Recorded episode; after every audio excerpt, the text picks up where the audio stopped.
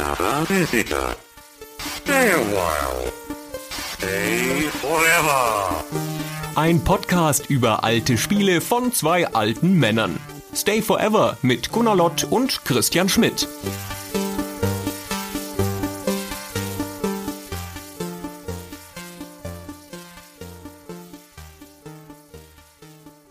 Hallo Christian. Hallo Gunnar. Jetzt guck mal an, jetzt sprechen wir über Indiana Jones 4. Wer hätte das gedacht? Ja, das war doch ziemlich klar. Als wir angefangen haben, diesen Podcast zu machen, war schon klar, dass es irgendwann kommen würde, dieses Thema. Dass es so spät kommt, dass es so lange dauert. Hm. Hm, hm, hm. Dass wir uns so lange geweigert haben, ein so offensichtliches Spiel zu machen, das ist schon fast wie Gothic. Ja, ich bin super gespannt auf das Gespräch. Bin ich ja eigentlich jedes Mal, aber dieses Spiel, das Indiana Jones and the Fate of Atlantis, klassisches großes LucasArts Adventure, das ist eins der Spiele, die ich phasenweise in meinem Leben als das beste LucasArts Adventure bezeichnet habe. Ich bin mir nicht so sicher, ob ich das jetzt aufrechterhalten würde. Es ist nicht ganz so gut gealtert, aber es ist ein großes, ein wichtiges, ein tolles Spiel. Das auf jeden Fall. Ja, da sind wir uns auf jeden Fall einig. Ich ändere meine Meinung darüber, welches das beste LucasArts Adventure ist, alle paar Jahre. Oft ist es das, was ich gerade wieder spiele, nicht. ja, ich habe so eins im Kopf und denke so, naja, das war ja sicher ohnehin ja Monkey Island 1. Und dann denke ich, ach, naja, so gut war es nicht. Es war bestimmt Zack McCracken. Und dann denke ich, boah, das ist aber ganz schön fies, ey. Und dann denke ich, es ist The Dick oder es ist Indiana Jones. Aber Indiana Jones war nie eins meiner Lieblings-LucasArts-Adventure, komischerweise. Ich weiß nicht warum. Das Szenario wegen, aber ich verstehe schon, dass du das magst. Oh doch. Ich habe zu den beiden Indiana Jones Adventures, die LucasArts gemacht hat, eine besondere Beziehung. Denn das erste, das Indiana Jones and the Last Crusade, das war das erste PC-Spiel, das ich als Box besessen habe. Mein allererstes. Und ich habe da so viel Zeit damit verbracht. Da werden wir sicher irgendwann auch noch mal eine Folge dazu machen. Und ich habe das geliebt, dieses Spiel. Und seitdem dann in der Folge die ganzen LucasArts-Spiele, damals ja noch Lucasfilm Games. Und dann war irgendwann das zweite angekündigt, das Fate of Atlantis. Das hat ja eine ganze Weile gedauert. 89 Last Crusade und 92 kam erst Fate of Atlantis. Und dann hatte irgendwann die ASM, das Magazin, das ich damals gelesen habe, mein Leib- und Magenmagazin, einen Test dazu. Das Spiel des Monats in der Ausgabe 692 mit ASM-Hit und allem. Und so ein typisch absurder ASM-Artikel, ein Dreiseiter, was ja super selten war in der ASM, aber eine Seite davon ein vollflächiges Aufmacherbild von so einem Stockfoto von einer Frau, die mit Fliegerbrille und in einen Fallschirm gehüllt in der Wüste steht. absolut gar nichts mit dem Spiel zu tun hat. Und auf der dritten Seite ist eine Nofretete-Büste abgebildet kontextlos und schwachsinnig. Warum auch immer. Ja, warum? Ja, es ist so ein Unsinn. Irgendjemand hatte da so eine Foto-CD gefunden, glaube ich. Heutzutage geht man ja auf so eine Stockfotobörse. Stockfotos sind so vorgefertigte Fotos, die man für alles nehmen kann. Und damals gab es die auf CDs. Und ich wette, da hat so ein Grafiker irgend so eine CD gekauft und dachte sich, ey, 89 Mark für diese CD, ey, die setze ich jetzt überall ein. Boah, ey. Und die sind ja auch viel besser. Die sind ja viel höher aufgelöst. Die haben ja 300 dpi. Das ist ja nicht wie die scheiß Screenshots, die die Redakteure immer anbringen oder diese komischen Artworks von den Spielefirmen. Jetzt haben wir mal geile Fotos. Endlich mal ein schöner Artikel, hä, Jungs? Ja, und das ist eine schnell gefüllte Seite. Wer weiß, vielleicht musste noch Platz geschunden werden. Ja, vielleicht. Jedenfalls, dieses Foto ignorieren wir einfach. Die ASM war schwer begeistert von dem Spiel, wie üblich, ohne so klar zu sagen, warum eigentlich. Aber ich war voll angefixt. So sehr, dass ich direkt zum Telefon gelaufen bin und den Spielehandel meines Vertrauens angerufen habe. Ich hatte damals noch nicht so wahnsinnig viel Geld zur Verfügung und musste mir gut überlegen, was ich kaufe, aber das Spiel musste sein. Und dann habe ich da angerufen und gesagt, ich will Indiana Jones Fate of Atlantis haben.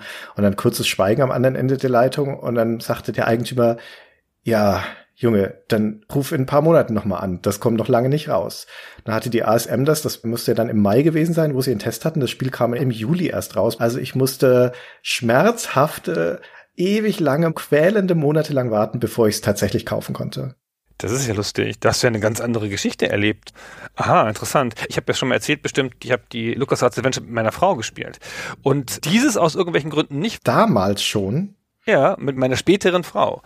Genau. Bist du alt? Muss man schon noch mal sagen bei der Gelegenheit. Ich sag dir, ja, wir sind ja auch schon zusammen, seit es LucasArts Adventure gibt, ungefähr, ja, quasi, also nicht seit den 80ern, aber seit Anfang der 90er. Und das Indiana Jones Spiel hat sie nicht interessiert. Sie dachte, ja, Indiana Jones, weißt du, das ist so ein Jungszeug. Ich kenne das aus dem Kino, das brauchen wir nicht. Lass mal hier lieber die anderen Sachen spielen. Die schönen Sachen, so Loom und Sam Max und diese ganzen anderen Sachen. Genau, deswegen ist mir das immer irgendwie ein bisschen verborgen geblieben. Aber ich habe damals schon im Laden gearbeitet und habe das verkauft und da waren schon einige enttäuschte junge Göttinger bei uns im Laden, die vom ASM-Test angefixt dieses Spiel kaufen wollten. Du warst nicht alleine auf der Welt, Christian. Das ist tröstlich. Als es dann im Laden war, als ich es kaufen konnte und ich es gespielt habe, war ich auch super glücklich damit. Also so ein tolles Spiel, ich war so geflasht. Wie gesagt, Last Crusade war schon ein großartiges Spiel, mit dem ich so viel Zeit verbracht hatte und Fate of Atlantis hat meine Erwartungen voll erfüllt von vorne bis hinten.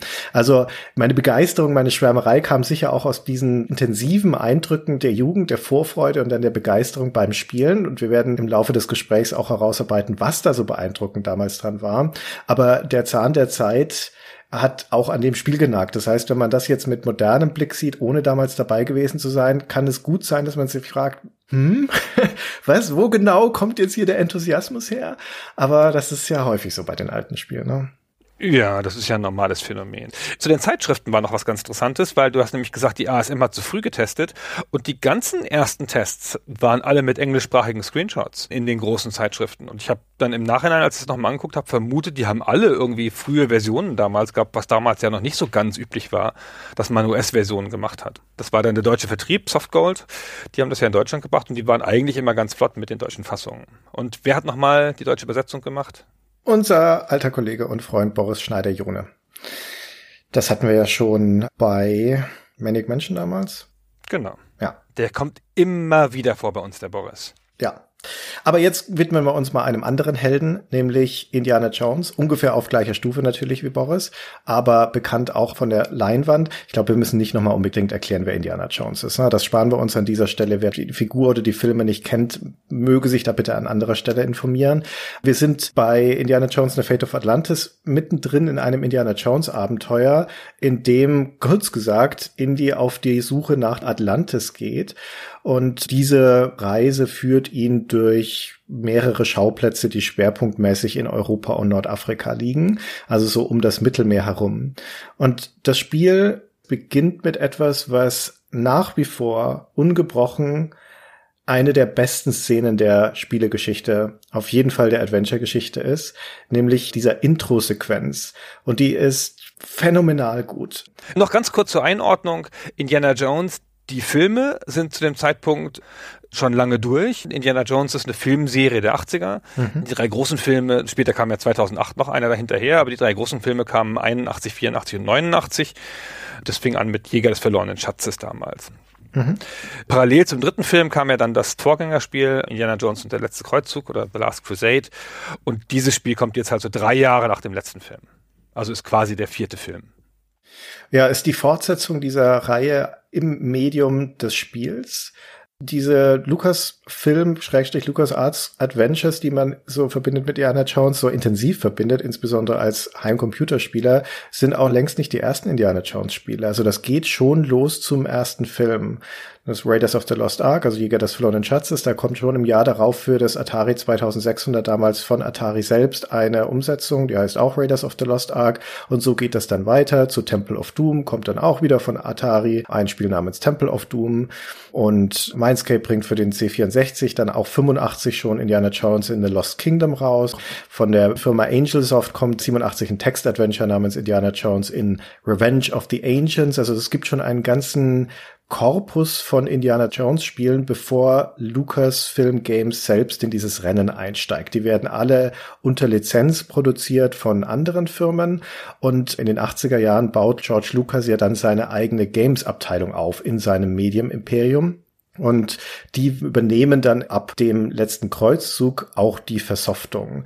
Teilweise, weil sie nur das Grafik-Adventure machen. Da entsteht parallel dazu noch ein Actionspiel. Das wird in Lizenz in England produziert bei US Gold. Und genauso ist die Aufteilung auch nochmal dann später bei Fate of Atlantis. Auch da gibt es ein Grafik-Adventure und ein Actionspiel. Und das Actionspiel entsteht auch wieder extern bei US Gold. Und wir reden natürlich über das Grafik-Adventure. Aber ab dieser Zeit und auch in der Folge, wo doch jede Menge Indiana Jones Spiele dann existieren, werden die überwiegend intern bei LucasArts produziert, aber auch nicht ausschließlich. Ja, Genau. Und wir reden auch zu Recht nicht über die Actionspiele, die haben nicht die Qualität wie die Grafik-Adventures, sind zu Recht von der Geschichte vergessen. So, jetzt fängst du an mit dem, was du tun wolltest. Du fängst an da, wo das Spiel anfängt. Genau, also das beginnt erstmal mit dieser berühmten Musik, mit dem Indie-Thema, dazu dieses rot-gelbe geschwungene Logo, das groß auf dem Bildschirm steht. Also das ist ja an sich schon ein dynamischer Anfang. Und dann bricht Indiana Jones an der Peitsche schwingend durch ein Fenster in einen dunklen Raum. Er in seiner typischen Montur, Lederjacke, Khakis, Schlapphut, Peitsche und landet da in einem dunkel, schummrig ausgeleuchteten Steingewölbe. Ist alles so blau, schwarz, dunkel, schwere Arkaden, Holzbalken an der Decke, es stehen überall kleine und große Statuen, vollgestellte Regale, ein Wasserspeier und so weiter. Die Musik läuft nahtlos weiter, sie geht aber in so eine ruhigere Variante über, also so ein, ich untersuche jetzt mal hier, was los ist, Thema. Und Indiana Jones sagt als allerersten Satz des Spieles eine Art Aufgabenstellung. Er sagt zu sich, All right, Jones, how you gonna find that statue and all this junk? Also, okay, Jones, wie wirst du jetzt in all diesem Gerümpel hier die Statue finden? Da ist die Aufgabe schon klar und jetzt passiert etwas ganz Unerwartetes. Jetzt wird nämlich die Kontrolle an den Spieler übergeben. Ja, mittendrin, wo man noch gedacht hat, es hat alle Anmutungen einer Intro-Sequenz. Ja, hier sind auch die Copyright-Verweise gelaufen schon und das bleibt auch so in dieser Anmutung. Und du hast auch kein Interface, das typische Interface, das wir noch genauer beschreiben, das mit den Verben und so, sondern du kannst nur die Figur bewegen erstmal. Und du hast nicht ausreichend gewürdigt, wie wunderschön dieser Screen ist. Mhm. Wunder, wunder, wunderschön. Also es ist das Indiana Jones Logo, das du schon erwähnt hast, das ist halt gepixelt jetzt. Aber man kennt das Logo natürlich schon aus den Filmen. Es knallt richtig aus dem Bildschirm heraus und das ist eine wunderschöne Farbregie und vor allen Dingen eine wunderschöne Lichtregie von so einem dunklen Raum, dass das Logo besonders zum Tragen kommt. So. Und nun kann man da die Figur ein bisschen bewegen und kann im Wesentlichen nur auf Sachen klicken. Genau, und irgendwann läuft er über eine, läuft Mann, weil man steuert ihn ja dann selbst über eine Falltür und die öffnet sich auf einmal unter ihm, gibt nach und er stürzt hinunter in einen tieferen Raum. Es ist vollkommen unklar, wo wir hier sind, aber auf einmal sind wir in einer Art schummriger Asservatenkammer. Die Wände sind vollgestellt mit Regalen und Kisten und überall stehen Dinge, als wären wir in einem verstaubten Lagerraum eines Museums oder sowas gelandet und Indy liegt erstmal K.O. am Boden von diesem Sturz benommen, während die Credits weiter weiterlaufen. Also es werden so ein paar weitere Namen eingeblendet von Leuten, die beteiligt waren, als wären wir jetzt wieder in einem Filmvorspann. Das geht ein paar Sekunden und dann strappelt sich Indie wieder auf und wir sind wieder dran. Genau. Und das ist auch wieder dieselbe Art von Interaktivität. Wir sind immer noch eindeutig nicht in dem richtigen Spiel, sondern eindeutig immer noch im Vorspann. Aber wieder mit Kontrolle sehr ungewöhnliche Art. Jetzt versteht man langsam, was das Spiel hier von einem will. Ja? Und diesmal sieht man eine, warte, ist das der Raum mit den Katzen oder ist das der Raum mit dem Loch im Boden, ne? ja, ja, mit dem Loch im Boden, genau. Und auch in der Decke. Genau, in der Decke, genau. Also man sieht in der Decke das Loch, aus dem er gekommen ist, und dann sieht man ein Loch im Boden, wo es offenkundig weitergeht. Und jetzt hat man schon so ein bisschen die Idee, dass man da vielleicht jetzt so eine Art Sequenz machen muss, dass man da durchlaufen muss. Also dass man jetzt tiefer gehen muss. Ja, also es geht weiter mit dieser Suche letztendlich alles abzuklicken und es geht nur darum, den einen Hotspot zu finden, wo dann dieses Intro weiterläuft. Ab da wiederholt sich jetzt das Ganze. Indie stürzt immer einen Raum tiefer. Kurz immer werden Credits eingeblendet. Dann darf man weitersuchen und so arbeitet man sich fünf Räume weit immer tiefer nach unten durch. Von dieser Asservatenkammer kommt man in einen auf einmal taghell erleuchteten, freundlichen Bibliotheksraum. Stapelweise Bücher überall, Dielenboden, helle Fenster ins Grüne. Eine von den Bücherschränken kippt um um und drückt uns hinunter in den nächsten Raum. Wir sind auf einmal in einer Art graublauen Lagerraum. Da stehen Katzenstatuen auf einem Tisch. Eine davon ist lebendig, macht einen Buckel. Indy erschreckt sich und rutscht eine Rampe hinunter. Jetzt ist er in einem Kellerraum, einem Heizkeller. Er ist orange-rot erleuchtet, Kohlehaufen, Spinde. Und in einem von diesen Spinden steht dann endlich die Statue, die er gefunden hat. Und wir in dieser ganzen Phase immer wieder kleine Interaktivität, Kurzunterbrechung für die Credits, kleine Interaktivität, wandelt sich ständig die Lichtstimmung in diesen Räumen, ständig das Thema, es wird immer wieder übergeleitet an der Musik auf dieses Indiana Jones Thema, dann wieder zurück auf eine andere Variante der Musik. Es ist einfach sensationell. Er nimmt sich diese Statue am Schluss, geht jetzt in einer automatischen Introsequenz nach draußen und wir stellen fest, es ist das College, das Barnett College, an dem Indiana Jones als Professor angesetzt ist. Und in einem von den Gebäuden auf dem Campus ist er vom Dachboden oben bis in den Keller runter durchgerappelt, um diese Statue zu finden.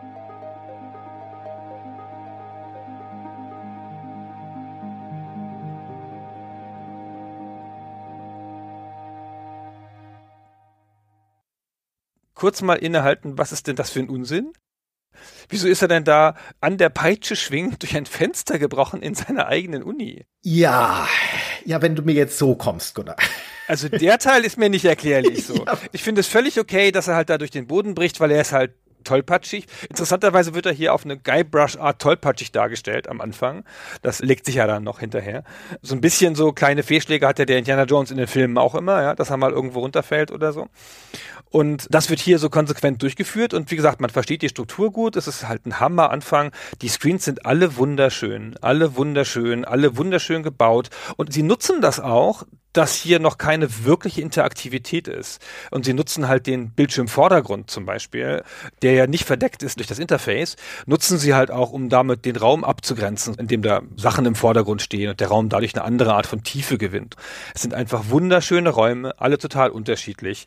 Und es ist eigentlich nur ein reiner Gag, aber es stellt einem auch gleich diese Räume vor, weil später muss man diese Räume auch nochmal alle durchsuchen.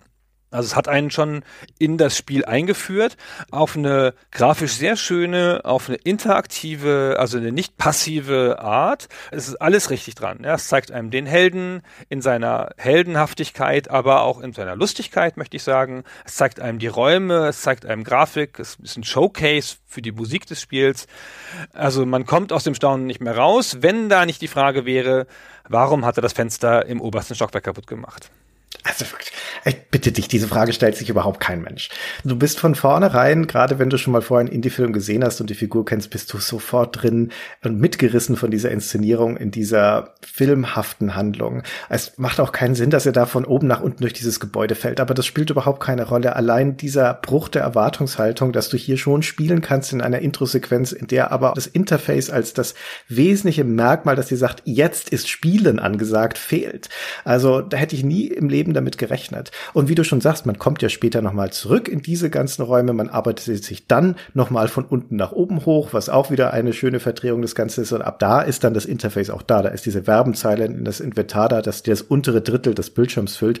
Deswegen kannst du auch in diesem Intro im unteren Drittel des Bildschirms nichts tun. Da kann Indie nicht hinlaufen, das sind keine Hotspots, weil das toter Raum ist. Ja, das weiß das Spiel auch da schon, aber es kaschiert das noch, indem es halt mit Vordergrundgrafik gefüllt ist. Mhm, genau.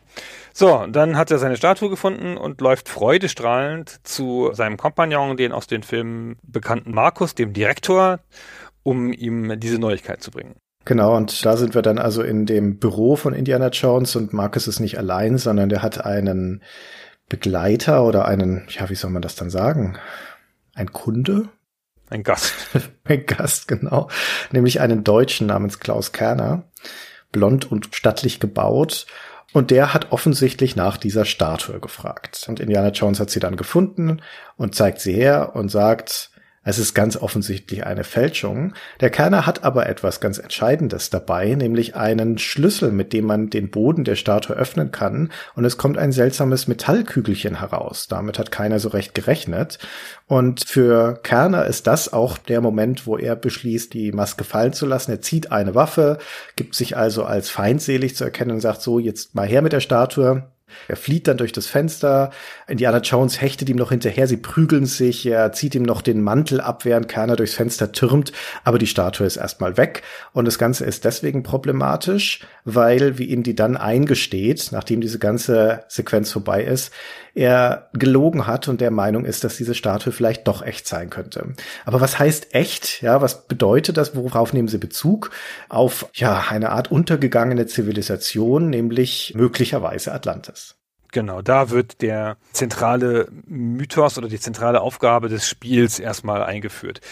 Man muss an dieser Stelle und insbesondere in diesem Raum aber auch nochmal den Willen zur grafischen Inszenierung und auch die Technologie loben, die sie dafür eingesetzt haben. Weil zum einen ist das auch wieder ein Raum, der mit der Lichtregie besonders brilliert. Das ist in diesen ganzen ersten Räumen so. Ja, hier ist es ein Fenster und eine Tür. Das Licht fällt eindeutig dadurch herein. Obwohl es ist ja alles nur Pixel. Das gibt ja gar keine Beleuchtung, wie das in Spielen sonst üblich ist, also mit einem Filter oder einer Lichtquelle wie in einem 3D-Spiel, sondern es ist alles nur einfach in der Art gepixelt, als wäre da Licht. Aber so konsequent, finde ich, und so schön, das ist ganz schön besonders. Und es zeigt halt hier erstmals Nahaufnahmen von einzelnen Sachen. Zum Beispiel die von dir beschriebene Szene, wie Indy diese Statue öffnet mit dem Schlüssel, die wird in so einer Art animierter Bilderabfolge, ich will nicht sagen fließend, aber in so einer stockigen Abfolge von mehreren Bildern gezeigt wo man nur Indies Hände sieht. Das sieht ganz beeindruckend aus für ein Spiel der damaligen Zeit, weil es nicht so die typische Pixelgrafik ist.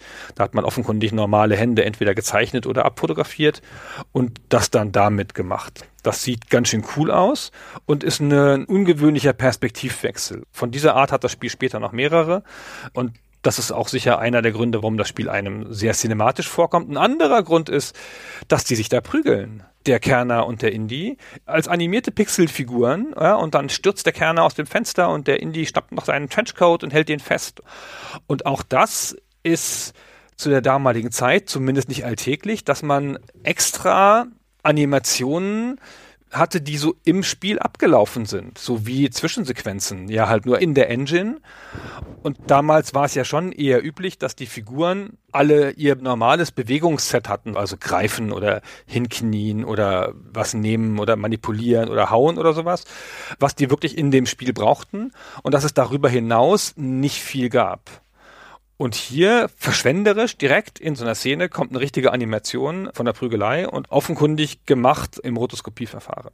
Ja, also die Grafik von Indiana Jones and Fate of Atlantis und die Designs zu würdigen ist definitiv richtig. Da werden wir auch noch einiges dazu sagen müssen. Es ist aber jetzt nicht so ungewöhnlich, wie das bei dir gerade klang. Erstens sind wir hier noch im Intro und dass im Intro besonderer Aufwand für nur einmal verwendete Animationen betrieben wird. Das haben wir auch in anderen Adventures. Im gleichen Jahr erscheint zum Beispiel bei Electronic Arts Sherlock Holmes and the Case of the Serrated Scalpel. Und das ist ein Spiel, das auch an mehreren Stellen im Spielverlauf durchaus aufwendige Animationen einbaut, die nur der Inszenierung dienen und nicht irgendeiner Spielhandlung, also einer Adventure-Handlung oder sowas. So in dieser Ära kommt das so langsam. wir sind ja noch in der Ära der Diskettenspiele und der VGA-Grafik. Da ist alles noch vergleichsweise niedrig aufgelöst und der Speicherplatz ist knapp. Und auch deswegen sind die meisten Spiele ökonomisch mit ihren Grafiken, weil das, was am meisten Platz wegnimmt, sind Grafiken. and Wir stehen ja kurz vor der CD-Ära, auch von Fate of Atlantis wird es dann kurz darauf schon die erste Talkie-Fassung geben, wo eine CD rauskommt und das Einzige, was sie neu hinzugefügt haben, ist Sprachausgabe.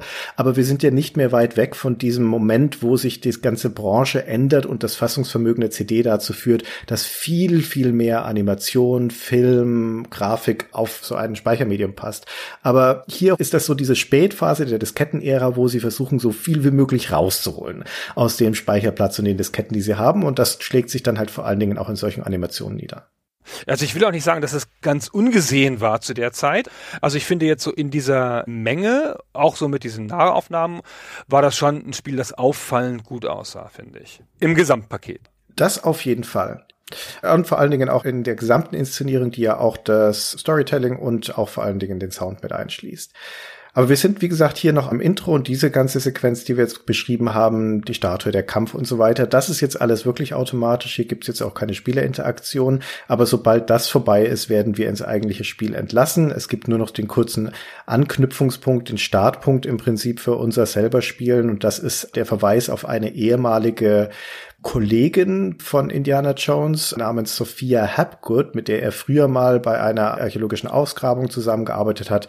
Das lief wohl nicht so gut und seitdem haben sich die beiden aus den Augen verloren und inzwischen arbeitet sie als eine Art Medium und gibt öffentliche Auftritte und zwar in New York City, und dementsprechend setzt sich Indiana Jones in ein Flugzeug, chattet darüber und möchte von Sophia in Erfahrung bringen, was sie mit den Nazis zu tun hat, denn der Klaus Kerner war natürlich einer.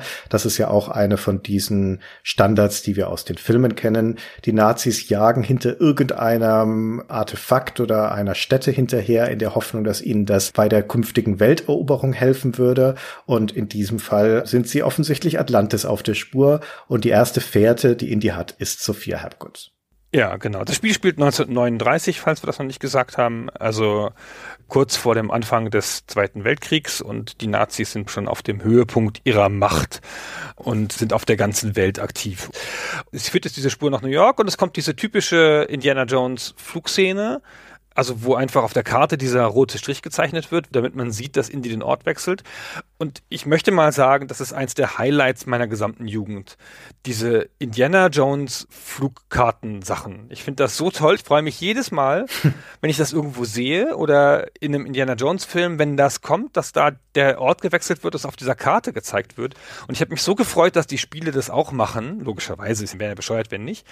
Aber es ist mit das Beste an den Indiana Jones Filmen. Ich weiß nicht, warum ich das so toll finde. Bin ich aber voll bei dir. Ich finde das ganz genauso toll, ohne auch genau sagen zu können, warum.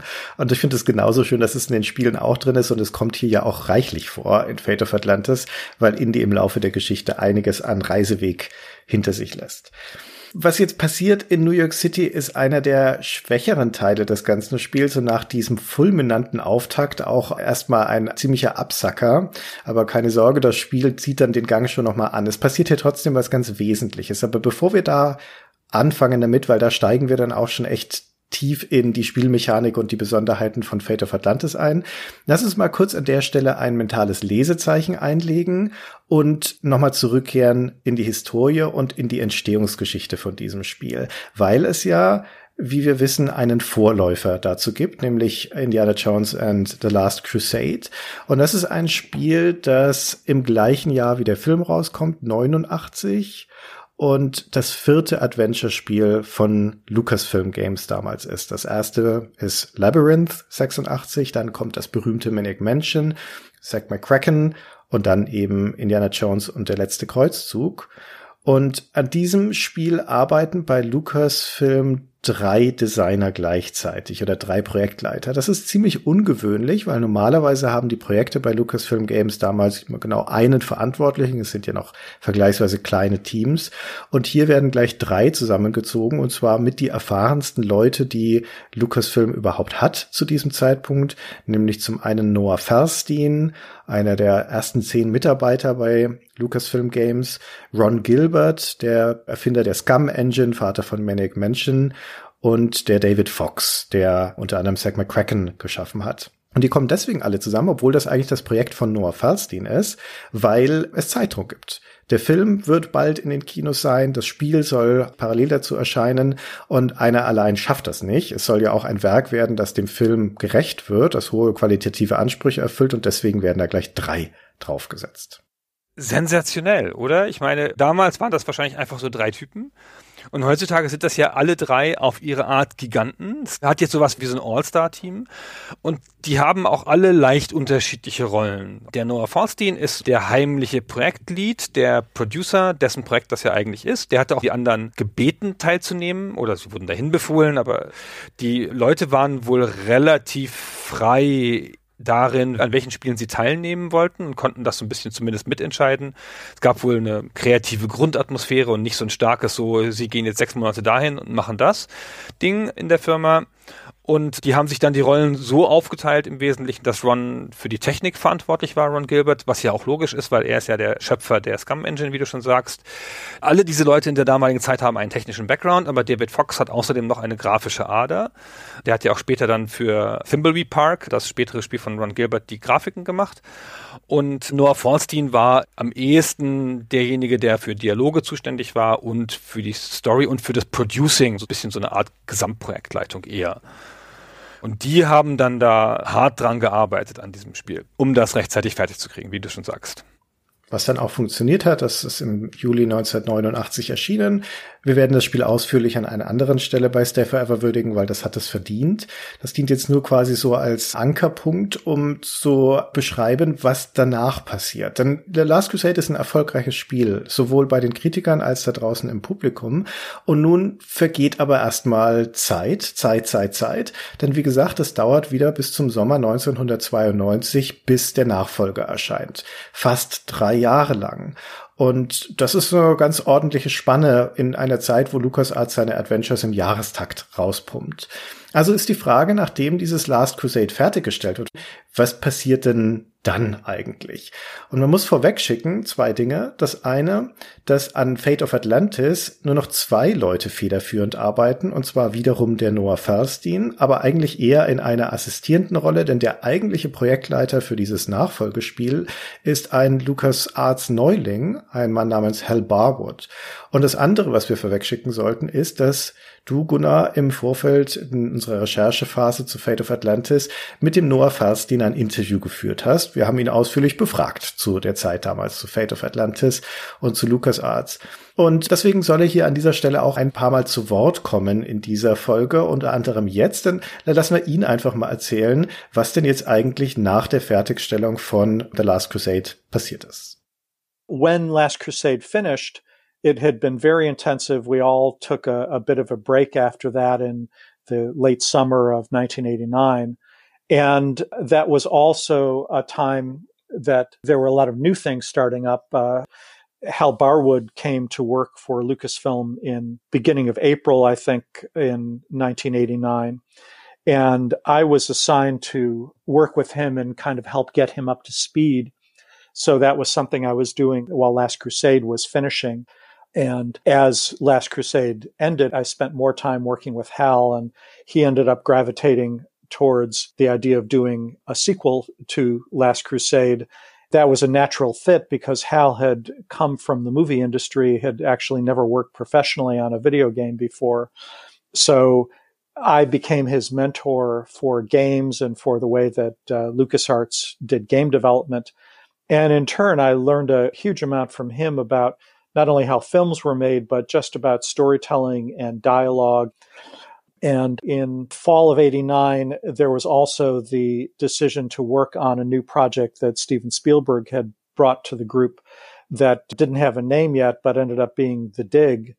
And I was chosen to be the project leader on that game. So my role with Hal was as a co designer, but Hal became the project leader on what became Fate of Atlantis. And we continued to work together quite a bit on the project, but my time was split among multiple projects.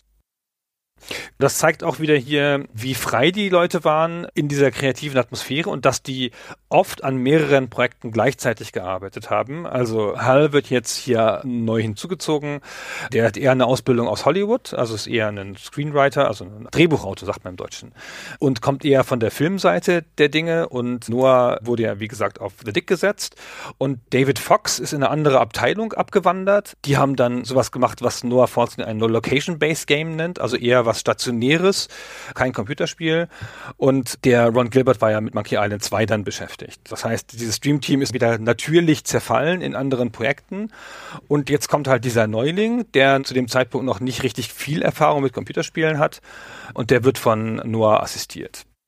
Das ist ein alter Bekannter von George Lucas und Steven Spielberg. George Lucas, na, natürlich derjenige, der den Hut auf hat bei Lucasfilm Games, aber das Interessante ist, dass der Hal Burwood also von der Filmseite da reinkommt. Der hat mit Steven Spielberg schon zusammengearbeitet als Ghostwriter bei Unheimliche Begegnung der dritten Art. Der hat auch mit dem George Lucas vorher zusammengearbeitet und die beiden bringen ihn quasi rein zu Lucas, als weil sie wissen, dass er ein starkes Interesse an Spielen hat und auch als Hobbyprogrammierer da schon an Dingen rumgeschraubt hat. Also der hat sowohl technische Expertise als auch diese filmische Ausbildung, der ist mit George Lucas auf die Filmschule gegangen. Und so kommt er da also rein, quasi durch die Hintertür und darf sich dann erstmal sein Projekt aussuchen. sein Interesse ist sehr stark, Indiana Jones fortzusetzen und das verbindet sich aus glänzendste mit der Situation bei LucasArts, wo nämlich überhaupt keiner von den drei anderen Bock hat, überhaupt niemand bei LucasArts Bock hat, eine Indiana Jones Fortsetzung zu machen. Die wollen lieber ihre eigenen Projekte vorantreiben. Dementsprechend sind da die Türen weit offen, den neuen an diese Indiana Jones Geschichte zu setzen. Und wie uns Noah Falstein gerade schon erzählt hat, wird er also von ihm quasi eingeführt und angelernt, während die Endphase von Last Crusade läuft. Und der Herr Barwood guckt sich dann also schon mal eine passende Geschichte erstmal aus für einen Nachfolger von diesem Indie-Spiel. Und da kommt der George Lucas nochmal ins Spiel, weil der nämlich sagt, ich hätte da was für dich. Und das können wir auch den Noah Falstein nochmal kurz erzählen lassen, was das ist. At first, Hal and I were given one of the scripts that had floated around by an author named Chris Columbus, who worked on a, a lot of different movies in, in Hollywood.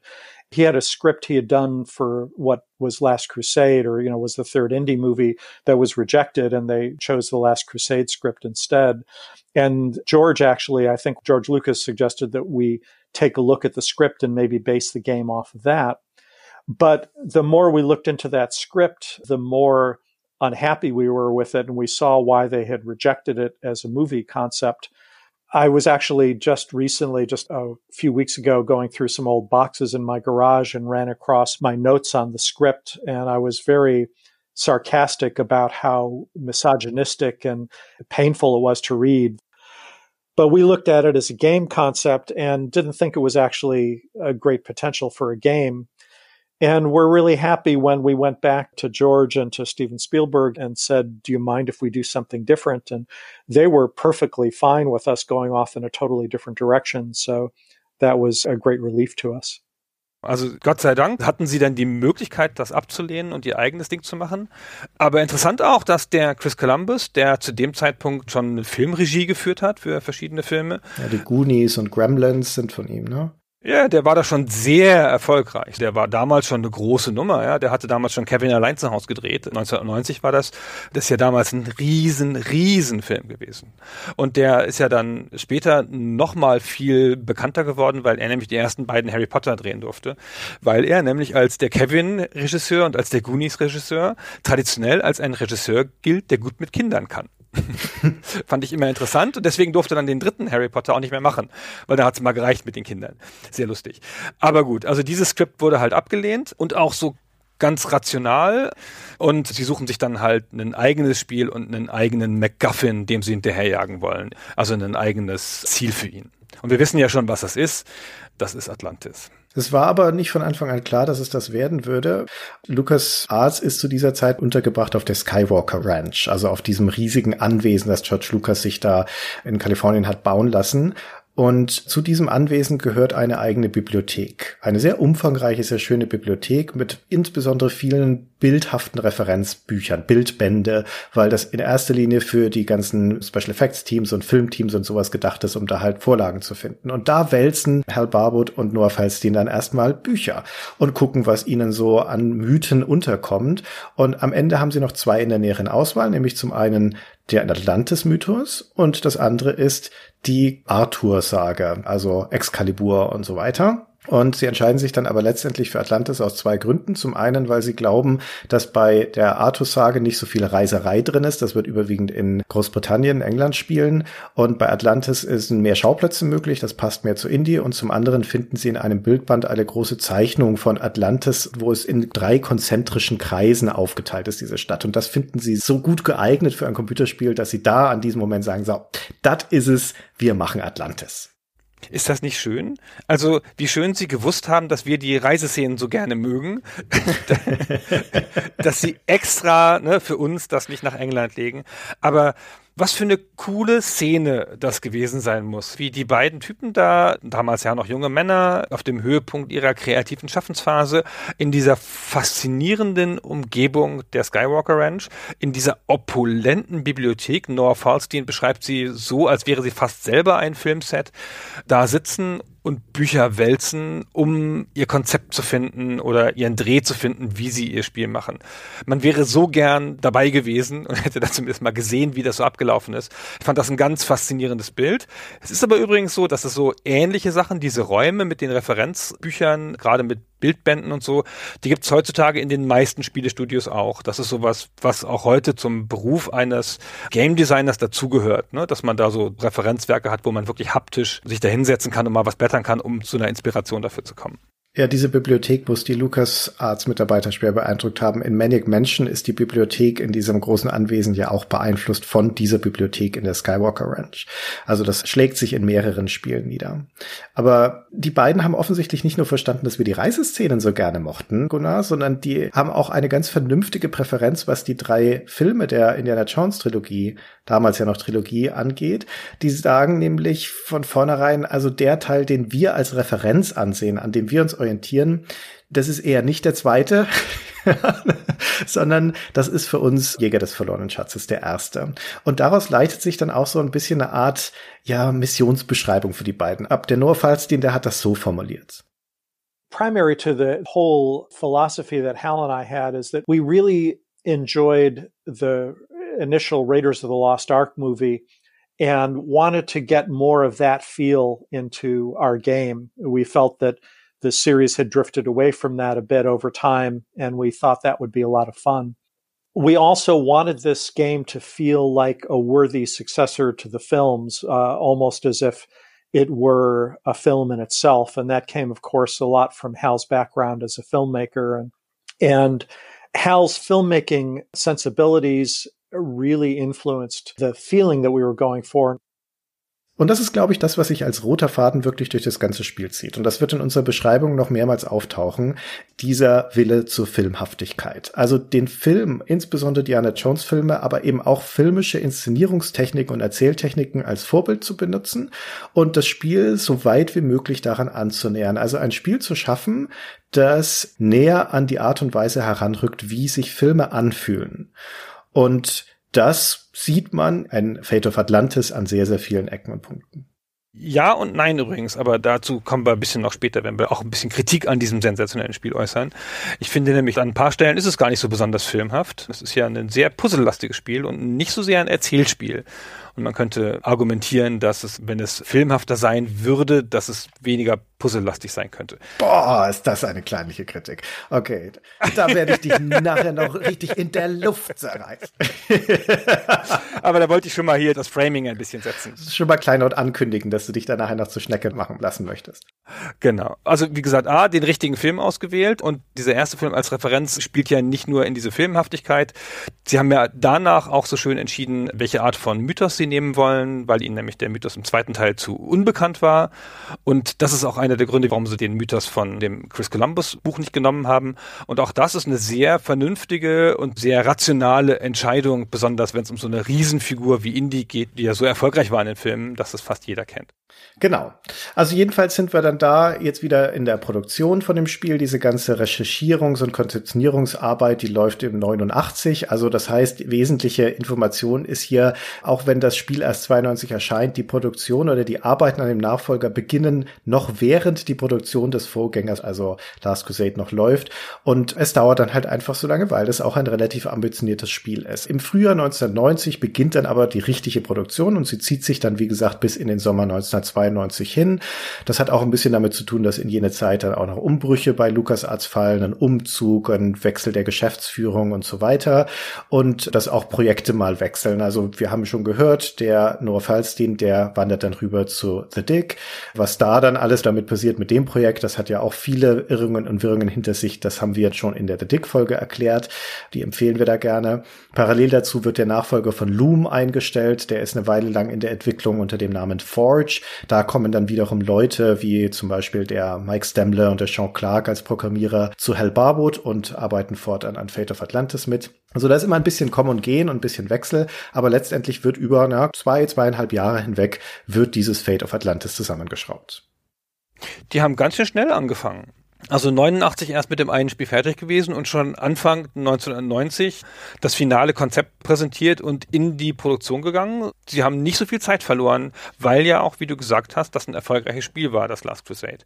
Und auch wenn es ein bisschen Kommen und Gehen gab und man erstmal gucken musste, wer das überhaupt macht und so, sie haben da schon schnell mit losgelegt. So, und jetzt tauchen wir aber wieder ein zurück ins Spiel. Wir sind gerade in New York City. Indy ist dort angekommen, hat sich auch fein angezogen. Also er ist hier nicht in seiner Lederjacke unterwegs, weil er gerade vor einem Theater steht, in dem die Sophia Hapgood eine Vorstellung gibt, einen Vortrag hält. Und er steht jetzt vor dem Gebäude und muss überlegen, wie er zu ihr reinkommt. Und das ist eine relativ anspruchslose Sequenz, deswegen eine der schwächeren in dem Spiel. Nichtsdestotrotz eine ganz zentrale, weil hier zwei wesentliche Dinge etabliert werden. Zum einen, dass es also neben Indy eine zweite Hauptfigur gibt, nämlich Sophia Hapgood, die abhängig von dem zweiten großen Ding dieser Szene ein mehr oder weniger lang begleitet in dem Spiel. Nämlich dieses zweite große Ding ist, dass hier jetzt eine Auswahl möglich ist, dass hier jetzt eine Art Abfrage passiert. Es gibt nämlich mehrere Möglichkeiten, wie Indy die Aufgabe erfüllen kann, in das Theater einzudringen und zu Sophia vorzudringen. Und das Spiel passt da auf. Ja, das merkt sich, was man jetzt als Spieler macht. Es macht sich so heimlich Notizen, na, es nickt ab und zu mal und brummt so in sich rein und führt Buch darüber. Und es wird später noch relevant werden. Genau. Es gibt drei Lösungen für diese Szene. Also man kann zur Vordertür nicht rein, das heißt, man muss zur Hintertür rein und an der Hintertür, da steht ein Typ, der heißt Biff, eine Wache. Der macht auf, wenn man klopft. So, und dann kann man da immer klopfen und dann kommt der Biff und dann kann man mit dem Biff interagieren. Und jetzt gibt es drei Möglichkeiten, was man tun kann. Zum einen kann man Biff, der ist ein bisschen anstrengend und der will sich auch gerne hauen und ist feinselig. Aber wenn man mit dem redet, dann merkt man, dass der ein ganz großer Fan ist von der Sophia. Ja, und dann sagt man, ich bin auch so ein Fan und ich ja voll super, toll, was die macht und so. Und wenn man dann ihm so ein bisschen schmeichelt in einer reinen Dialoglösung, dann lässt er einen rein. Damit ist das Rätsel gelöst und das Spiel macht einen kleinen Haken, wie du das so schön dargestellt hast. Oder man kann sich mit Biff gleich erstmal streiten. Es gibt auch immer eine Antwort, wo er dann sofort sauer wird. Und dann passiert was, was vielleicht Spieler von Last Crusade schon kennen, aber was für Spieler, die vorher nur andere LucasArts Adventure gespielt haben, neu ist. Indy kommt nämlich in einen Faustkampf und kann dann diese Szene im Faustkampf lösen. Könnte die Regel des Faustkampfes später noch ein bisschen beschreiben, aber erstmal hier ist es eine Actionsequenz, ja, man kann mit drücken und so und beide haben eine Energieanzeige und irgendwann, wenn man es halt vernünftig macht, fällt halt der Biff dann um und dann ist man auch drin. Und es gibt noch eine dritte Lösung. Man kann auch an Biff ganz vorbeigehen. Wenn man sich nämlich genau anguckt, da sind auch noch so Kisten, die da rumstehen und dann kann man die so ein bisschen arrangieren und die schieben und dann über die Feuerleiter auch in das Theater kommen. Also das sind drei Lösungen und das Spiel merkt sich an dieser Stelle, welche von denen du gewählt hast. Genau, also du kannst dich durchquatschen, durchprügeln oder durchrätseln letztendlich. Und Warum ist das relevant?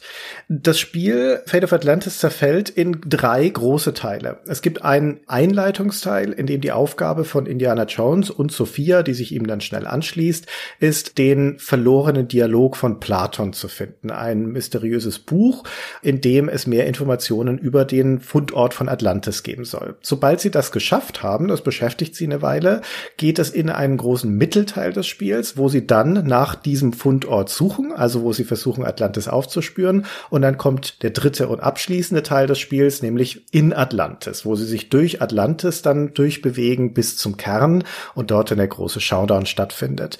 Und die besondere Eigenheit von Indiana Jones und The Fate of Atlantis ist, dass der Anfangs- und der Endteil festgefügt sind, mehr oder weniger, und der Mittelteil aber, der existiert in drei Varianten, in drei sogenannten Pfaden, die sich deutlich unterschiedlich spielen, die zu teilweise anderen Schauplätzen führen oder in anderer Reihenfolge, die andere Situationen haben, andere Dialoge und Verläufe, in denen sich diverseste Dinge ändern. Und das ist abhängig davon, welche Entscheidung man hier in dieser ersten Szene getroffen hat. Diese drei Pfade heißen das Spiel nennt sie auch so in das Handbuch auch. Sie heißen Bits, also der Hirnpfad sozusagen. Das ist das Durchrätseln. Dann gibt es Fists, der Actionpfad. Das ist das Durchkloppen. Und es gibt Team. Das ist der Pfad, wo man mit Sophia gemeinsam als Duo unterwegs ist. Das Spiel sagt einem das nicht so super deutlich. Also im Handbuch steht's halt, aber so ganz klar ist das nicht. Es sagt einem jetzt nicht, pass auf, hier kommen drei Teile, wähle eins, zwei oder drei, sondern es schlägt einem einfach basierend auf diesem Rätsel, wo es die Verbindung auch nicht so richtig herstellt, einen der Teile vor. Ja, du siehst es, wenn du im Spiel die Indie-Quotient-Anzeige aufrufst, dann sagt dir das Spiel, auf welchem Pfad du gerade bist. Genau, ja, aber mich hat das sehr überrascht, auch beim Wiederspielen nochmal. Ich hatte halt Biff verprügelt, habe gar nicht drüber nachgedacht, dass da noch eine andere Lösung gibt. Hatte auch keine Erinnerung mehr an meine Spielzeit 1993 oder wann ich die hatte und war dann plötzlich auf dem falschen Pfad, den ich gar nicht machen wollte. Dachte so, hä, was? Ach ja, stimmt ja. Ah. Also fand das ein bisschen irritierend, dass das Spiel das nicht so super klar gemacht hat an der Stelle. Aber es ist halt ein sensationelles Feature und auch eins der hervorstechendsten Sachen dieses Spiels über das man auch immer logischerweise erzählt, wenn man davon redet weil drei separate Pfade, alle mit teilweise unterschiedlichen Rätseln, das ist eine Riesennummer. Ja. Das sind Varianten. Ne? Es ist nicht so, dass man hier komplett unterschiedliche Dinge erleben würde, sondern die grundsätzliche Aufgabenstellung ist immer die gleiche. Man muss die Lage von Atlantis bestimmen und man muss sich Zugang dazu verschaffen und dazu braucht Indiana Jones drei Schlüsselsteine. Das sind so kreisförmige Steinscheiben, die als Schlüssel dienen, um Atlantis aufzuschließen. Und wo und wie er die aber bekommt und wie er Atlantis findet, das verändert sich. Es gibt eine Auswahl von Schauplätzen, aber man sieht nicht unbedingt in jedem Pfad immer alle von diesen Schauplätzen. Und selbst wenn, dann ändern sich in diesen Schauplätzen Dinge. Teilweise die Rätsel, teilweise ganze Sequenzen. Auch die Einstellungen von Personen zum Beispiel. In Algerien, was einer der ersten Orte ist, zu dem man reisen kann, da sucht man zum Beispiel einen Händler namens Omar Al-Jabbar und je nach Pfad verhält sich der ganz anders. Also ist er quasi ein anderer Mensch. In dem Witzpfad, also im Rätselpfad, ist er zum Beispiel ein feindseliger Kollaborateur. Ja, den trifft man dort in seinem Haus und er ist sehr antagonistisch. Im Teampfad dagegen ist er ein hilfsbereiter Händler und man trifft ihn in der Stadt selbst. Und er gibt einem dann die Karte, die man braucht, um die Ausgrabungsstätte zu finden. Und im Actionpfad wiederum, da ist er in seinem Haus und wird da gerade von Nazis bedroht. Also diese Person wird anders verwendet und verhält sich anders, je nachdem, auf welchem Pfad man sich gerade befindet. Ich weiß gar nicht, warum du eben so geommt hast, als ich das gesagt habe. Das ist ja wirklich eine große Nummer, weil auch wenn es die Grafiken nicht verändert, du kannst nicht einen Pfad lösen mit dem Wissen aus einem anderen Pfad nicht komplett. Ja, du musst da nochmal neue Lösungen finden oder den Weg ein bisschen anders gehen. Das ist natürlich gemacht worden, um Wiederspielwert zu erzeugen, aber auch um so ein bisschen Varianz zu geben. Das ist schon eine sehr besondere Sache. Was war denn dein Lieblingspfad? Hast du einen Lieblingspfad? Ja, habe ich nach wie vor. Ich habe sogar eine Reihenfolge von den Pfaden. Ich finde, der absolute Lieblingspfad und derjenige, von dem ich sehr stark annehme, dass es der originale Pfad war, der um den das Spiel herum gebaut wurde, ist der Teampfad, wo man mit Sophia gemeinsam unterwegs ist. Dann kommt der Actionpfad und am schwächsten finde ich den Rätselpfad. Ja, das ist auch meine Reihenfolge. Das ist ja auch fast die kanonische Reihenfolge fast die offizielle Reihenfolge, weil. Ja, ist das so? Ja, also das sagen die meisten Leute, die ich dazu gefragt habe. Und ich finde es auch offensichtlich. Der Actionpfad ist halt ein bisschen abweichend, das Besondere. Ich finde nicht, dass der Actionkampf besonders gut funktioniert, aber er ist halt auf seine Art, ist er sehr unterschiedlich.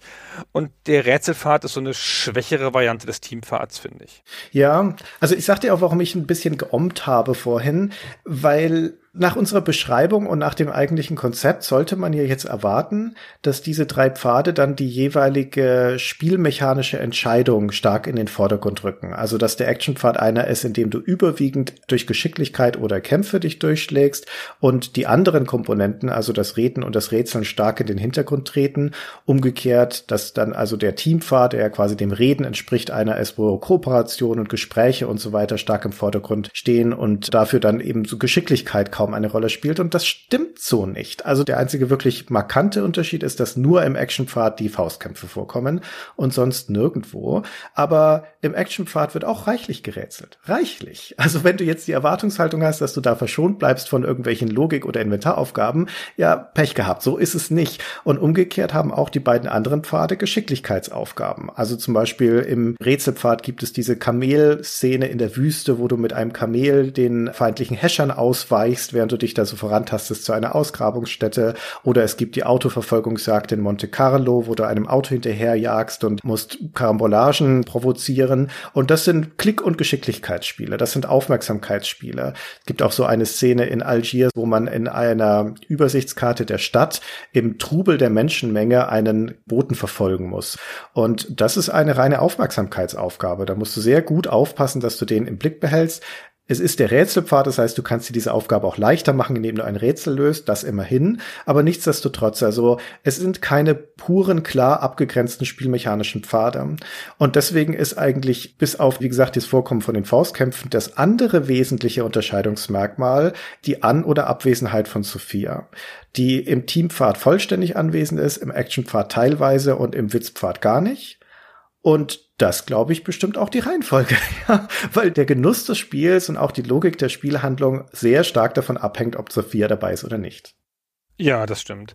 Ich finde es aber ganz gut, wie sie das gemacht haben und dass die Pfade nicht so pur sind, weil sie sind ja immer noch geklammert durch den klassischen Anfang und Ende, die ja grundlegende Adventure-Mechaniken haben. Wenn jetzt in der Mitte plötzlich die Adventure-Mechaniken verschwinden würden zum großen Teil und durch Faustkämpfe ersetzt würden, wäre es ganz schön blöd. Ja, also das soll ja immer noch ein LucasArts-Adventure sein. Insofern finde ich das schon ganz konsequent. Die Pfade geben mir auch mehr einen Flavor und die sind auch mehr für Leute, die gerne Spiele komplett durchspielen, weil das Spiel übernimmt eine Funktion aus dem Vorgänger, nämlich den EQ, den Indie-Quotienten, den du schon kurz erwähnt hast. Und das ist so eine Art Achievement-System im weitesten Sinne. Das zählt halt einfach einen Score hoch, je nachdem, was du alles machst. Und der Score 1000, der maximal erreichbar ist, ist in einem Durchgang nicht zu bekommen. Du musst alle Pfade spielen, du musst auch verschiedene Sachen machen in den Pfaden, eine bestimmte Anzahl an Nazis verhauen und alles Mögliche. Ich glaube, ein normaler Durchgang in einem Pfad ohne besondere Genialität ist so bei 600, 700, glaube ich.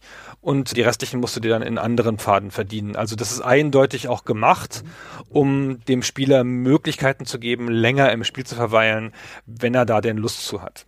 Und deswegen ist es eigentlich ganz gut, die geben halt ein anderes Flavor nochmal. Ja, das ist schon ein guter Punkt, weil die Frage, die im Raum steht, ist natürlich, warum haben sie das gemacht?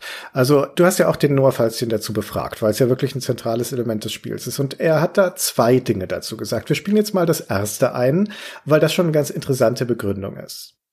Well, I think that element of design in Fate of Atlantis grew out of the mini games and the fist fighting and the various other things that we did in Last Crusade. And I will take credit. I think I was really the person who pushed that for Last Crusade.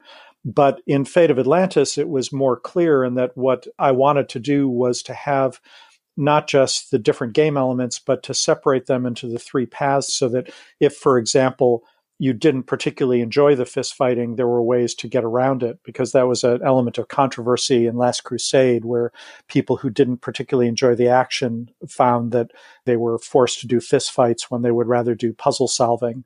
We tried to put some alternate solutions to puzzles in in Last Crusade, but in Fate of Atlantis, we went a step further and made sure that there were entire pathways that were emphasizing one aspect or another up to that point, games pretty much tended to be one thing or another, you know, aiming at one audience. And Fate of Atlantis in particular was, to my knowledge, the first game that really tried to adapt itself and be different for each type of player that we had.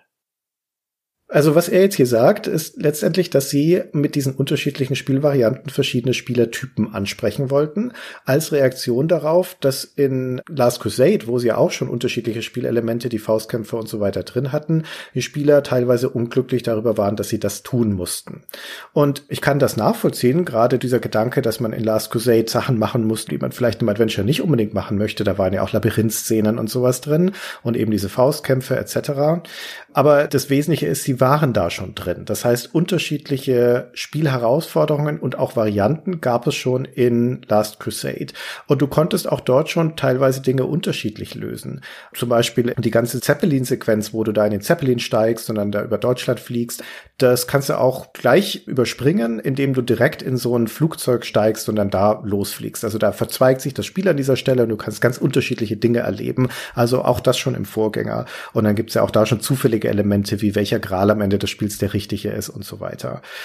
Ich finde das fast besser, um ehrlich zu sein, in The Last Crusade, weil der Spieler dort während des Spielens die Wahl hat, zumindest ansatzweise, ob er eher kämpfen möchte oder ob er sich eher durchquatschen möchte. Auch da gibt es schon die Möglichkeiten, Konfrontationen auf unterschiedliche Wege zu lösen, durch Dialoge, teilweise durch Inventarrätsel oder eben durch Kämpfen. Und du kannst es während du spielst immer wieder neu entscheiden. Du bist nicht auf einem festgefügten Pfad, wogegen dich Fate of Atlantis einmal fragt sozusagen und dich dann auf ein Gleis setzt gesetzt und dann musste das einfach schlucken, diese Kröte.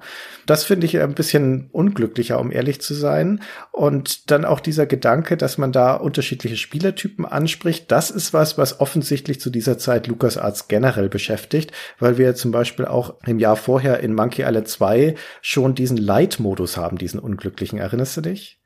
Ja, ah, also diese ganze Überlegung, dass man in den Spielen nochmal was für andere Spielertypen macht. Ich meine, wir haben ja in dieser Zeit gelebt, ja, und wir waren doch die Zielgruppe größtenteils. Also gerade die LucasArts Adventure, wie gesagt, habe ich ja mit meiner Freundin gespielt. Das ist doch alles Humbug gewesen. Das ist doch so ein typisches Marketing-Denken. Das hat doch keinen Sinn. Die Spiele waren teuer, man hat die eh mit einem anderen Interesse gespielt, weil das Investment so hoch war. Die Entscheidung ist grundsätzlich vorher gefallen. Und die meisten Leute haben grundsätzlich kein Problem gehabt mit irgendwelchen Genre-Mixes, weil man hat ja damals tendenziell eher alles gespielt, ist mein Eindruck. Also ich habe doch genauso wie du auch, ich habe halt erst einen Ego-Shooter gespielt und dann LucasArts Adventure und dann Command Conquer. Du bist aber ein Ego-Shooter-Spieler, was machst du da mit StarCraft? Ja, totaler Unsinn. So war die Welt halt damals nicht. Heutzutage ist die Welt so. Also da so mit unterschiedlichen Spielertypen ist schon sehr schräg und ich wüsste auch niemanden eigentlich, der diese Action-Sequenzen und Geschicklichkeitssequenzen in Adventures nicht zumindest einen Tick doof fand. also es ist kein überzeugendes Argument aus dem Grund, das du genannt hast, auch deswegen, weil es nicht das gesamte Spiel betrifft, sondern der erste und der letzte Teil dann doch wieder klassische Rätselpassagen sind. Auch deswegen, weil LucasArts ja parallel trotzdem ein Actionspiel rausgebracht hat als separates Spiel. Das heißt, so viel Vertrauen hatten sie offensichtlich doch nicht in den Actionpfad von dem Grafik-Adventure. Und wie wir schon sagten, die Pfade sind auch nicht Sortenreihen. Das trifft also nicht genau bestimmte Spielertypen, sondern es ist trotzdem durchmischt. Und aus all diesen Gründen glaube ich auch, dass der zweite Grund, den Noah Fars den uns genannt hat und den du schon angerissen hast, auch der viel überzeugendere ist. Und der basiert auf einer Erfahrung, die sie mit Loom gemacht haben. Auch Loom, das 1990 rauskam, auch noch in dieser Reihe der Versuche, andere Menschen an Spiele heranzuführen. Loom bezeichnet Noah Falstein als ein Casual Adventure. Es war relativ leicht, ziemlich kurz. Und aus dieser Erfahrung haben sie eine Ableitung getroffen. Und das beschreibt ja Noah Falstein folgendermaßen. I mentioned Loom before, and that came out while uh, Fate of Atlantis was still being developed. And that was one of the first, I would say, casual games that had ever been made, and that it was designed to be finished in a matter of just, oh, three to five hours instead of the 20 to 40 hours that had been more typical. And many, many of our hardcore players hated that. And we got actual hate letters saying, you know, it was just a terrible thing and they felt they'd been ripped off. And it was really challenging to provide all those hours of gameplay. You know, certainly a lot of our players demanded it. Fate of Atlantis, in many ways, was a different tactic. You know, one of the reasons I was pushing for the multiple pathways is that it gave us a way of, you know, having our cake and eating it too. And that meant that somebody interested in just one story could play through it once and be satisfied. But the other people who would write hate letters about Loom could be satisfied by playing through every variation of the game.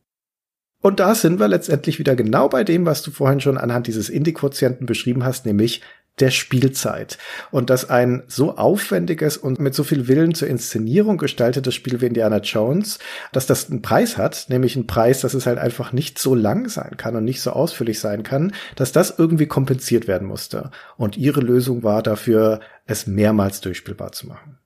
Ich finde, das ist so aufgeräumt dadurch. Also, dass du wirklich diese drei Möglichkeiten hast. Ich finde, das hat so eine angenehme Klarheit. Du kannst dich für eins entscheiden. Ich finde, das kommt meinem Spielersein so entgegen. Dieses, ach ja, und danach mache ich das noch, danach mache ich das noch. Das ist irgendwie ästhetisch ansprechender als Konzept, als wenn ich verschiedene Möglichkeiten wie in Last Crusade habe, wo ich dann denke, ah, die andere Seite hättest du auch noch mal ausprobieren können. Da hast du doch das und das übersprungen Dafür habe ich das Gefühl, spiele ich das Spiel nicht normal. Und hier ist irgendwie der Anreiz, weil die Pfade ein Tick purer sind oder die Möglichkeiten ein Tick purer sind, ist der Anreiz größer, das nochmal zu versuchen. Und wenn es nur ein PR-Gag ist, ist es ihnen auf jeden Fall gelungen. Hast du es damals eigentlich mehrmals gespielt? Ach, du hast es damals gar nicht gespielt. Ich habe es schon gespielt, aber nicht mit so einer großen Freude und ich glaube auch nicht ganz durch. Und damals auch, glaube ich, den Witz-Pfad, also den Schlaumeier-Pfad, weil, ne, ich bin ja schlau, das war nicht der richtige Pfad für mich. Aber noch mal ganz kurz zu dem Ansprechen von Actionspielern oder von anderen Spielertypen. Wenn man sich die Werbung der damaligen Zeit anguckt für das Spiel, zumindest in Deutschland, und auch die Packung, dann sind auf der Packung hinten drauf fünf Screenshots der deutschen Softgold-Version und vier davon sind von Nicht-Adventure-Sequenzen. Also da ist die Verfolgungsjagd in Monte Carlo, da ist eins dieser Maschinenrätsel, da ist der unsägliche Ballon und das unsägliche U-Boot und nur eine Szene ist ansatzweise adventurehaft, nur in einer Szene sieht man Indy überhaupt. Und das ist ausgerechnet die Szene, wo er über die Lava geht, die natürlich sehr hübsch aussieht, die aber auch keine klassische Adventure-Szene ist. Das heißt also, man sieht das eigentliche Kernelement dieses Spiels, nämlich das Inventar, Schrägstrich, die Verben, nur sozusagen aus Versehen in der Ballonszene, weil sie da am Anfang noch eingeblendet sind. Ich lach mich tot. Ja, das ist natürlich immer ein Mysterium für sich, die Auswahlkriterien von Screenshots auf Packungsrückseiten. Aber in diesem Fall würde ich sagen, ist das gar nicht so verkehrt, weil es einigermaßen repräsentativ ist für das, was im Spiel alles passiert. Und das ist ja zumal so im Kanon und Kontext der Adventures seiner Zeit schon insofern ein außergewöhnliches Spiel, als da echt eine Menge Abwechslung drin steckt. Wir sagten ja schon Filmhaftigkeit, ne, ist so ein Leitbild und deswegen ist es ein Spiel, in dem du dich prügelst, in dem es Verfolgungsjagden gibt mit Autocrashs, in dem Nazi-Labors explodieren, in dem du mit einem U-Boot durch die Gegend fährst, mit Ballonen fliegst, auf Kamelen reitest und ganz viele Dinge machst, wo immer wieder das Tempo wechselt, die Herausforderung wechselt, die Perspektive wechselt. Mal ist die Kamera in dieser klassischen Seitenperspektive der Adventure-Szenen, dann geht sie wieder nach oben in die Vogelperspektive, wenn du irgendwo fährst oder fliegst und so weiter. Und das schafft so eine ständige Abwechslung, die zu diesem Action-Abenteuer passt. Und selbst auf der Ebene des klassischen Adventures ist Indiana Jones ein Spiel, das nicht sonderlich tief ist, das in seinem Rätseldesign mit Sicherheit keine Preise absahnt und dass niemanden, glaube ich, in Erinnerung groß geblieben sein wird wegen seiner Rätsel, zumindest jetzt nicht unbedingt im Positiven, sondern wenn überhaupt dann durch den Variantenreichtum. Also zum Beispiel in Tikal, einem der ersten Schauplätze, in dem man hinreist im Dschungel, da ist die Sequenz der Rätsel, die man löst, erst, dass man so ein Dschungeltier durch den richtigen von mehreren Ausgängen scheuchen muss, indem man mit der Peitsche nach ihm schlägt. Das ist so ein Beobachter Achtungs- und grobes Logikrätsel, also wo geht's rein, wo geht's raus. Dann kommt ein Dialogrätsel mit dem Professor Sternhardt, der da auf einer Pyramide aufpasst und im Hintergrund ist ein Papagei, der wiederholt Begriffe und man muss dann abwechselnd mit dem Sternhardt und diesem Papagei reden, um die richtige Lösung eines Dialogrätsels zu bekommen.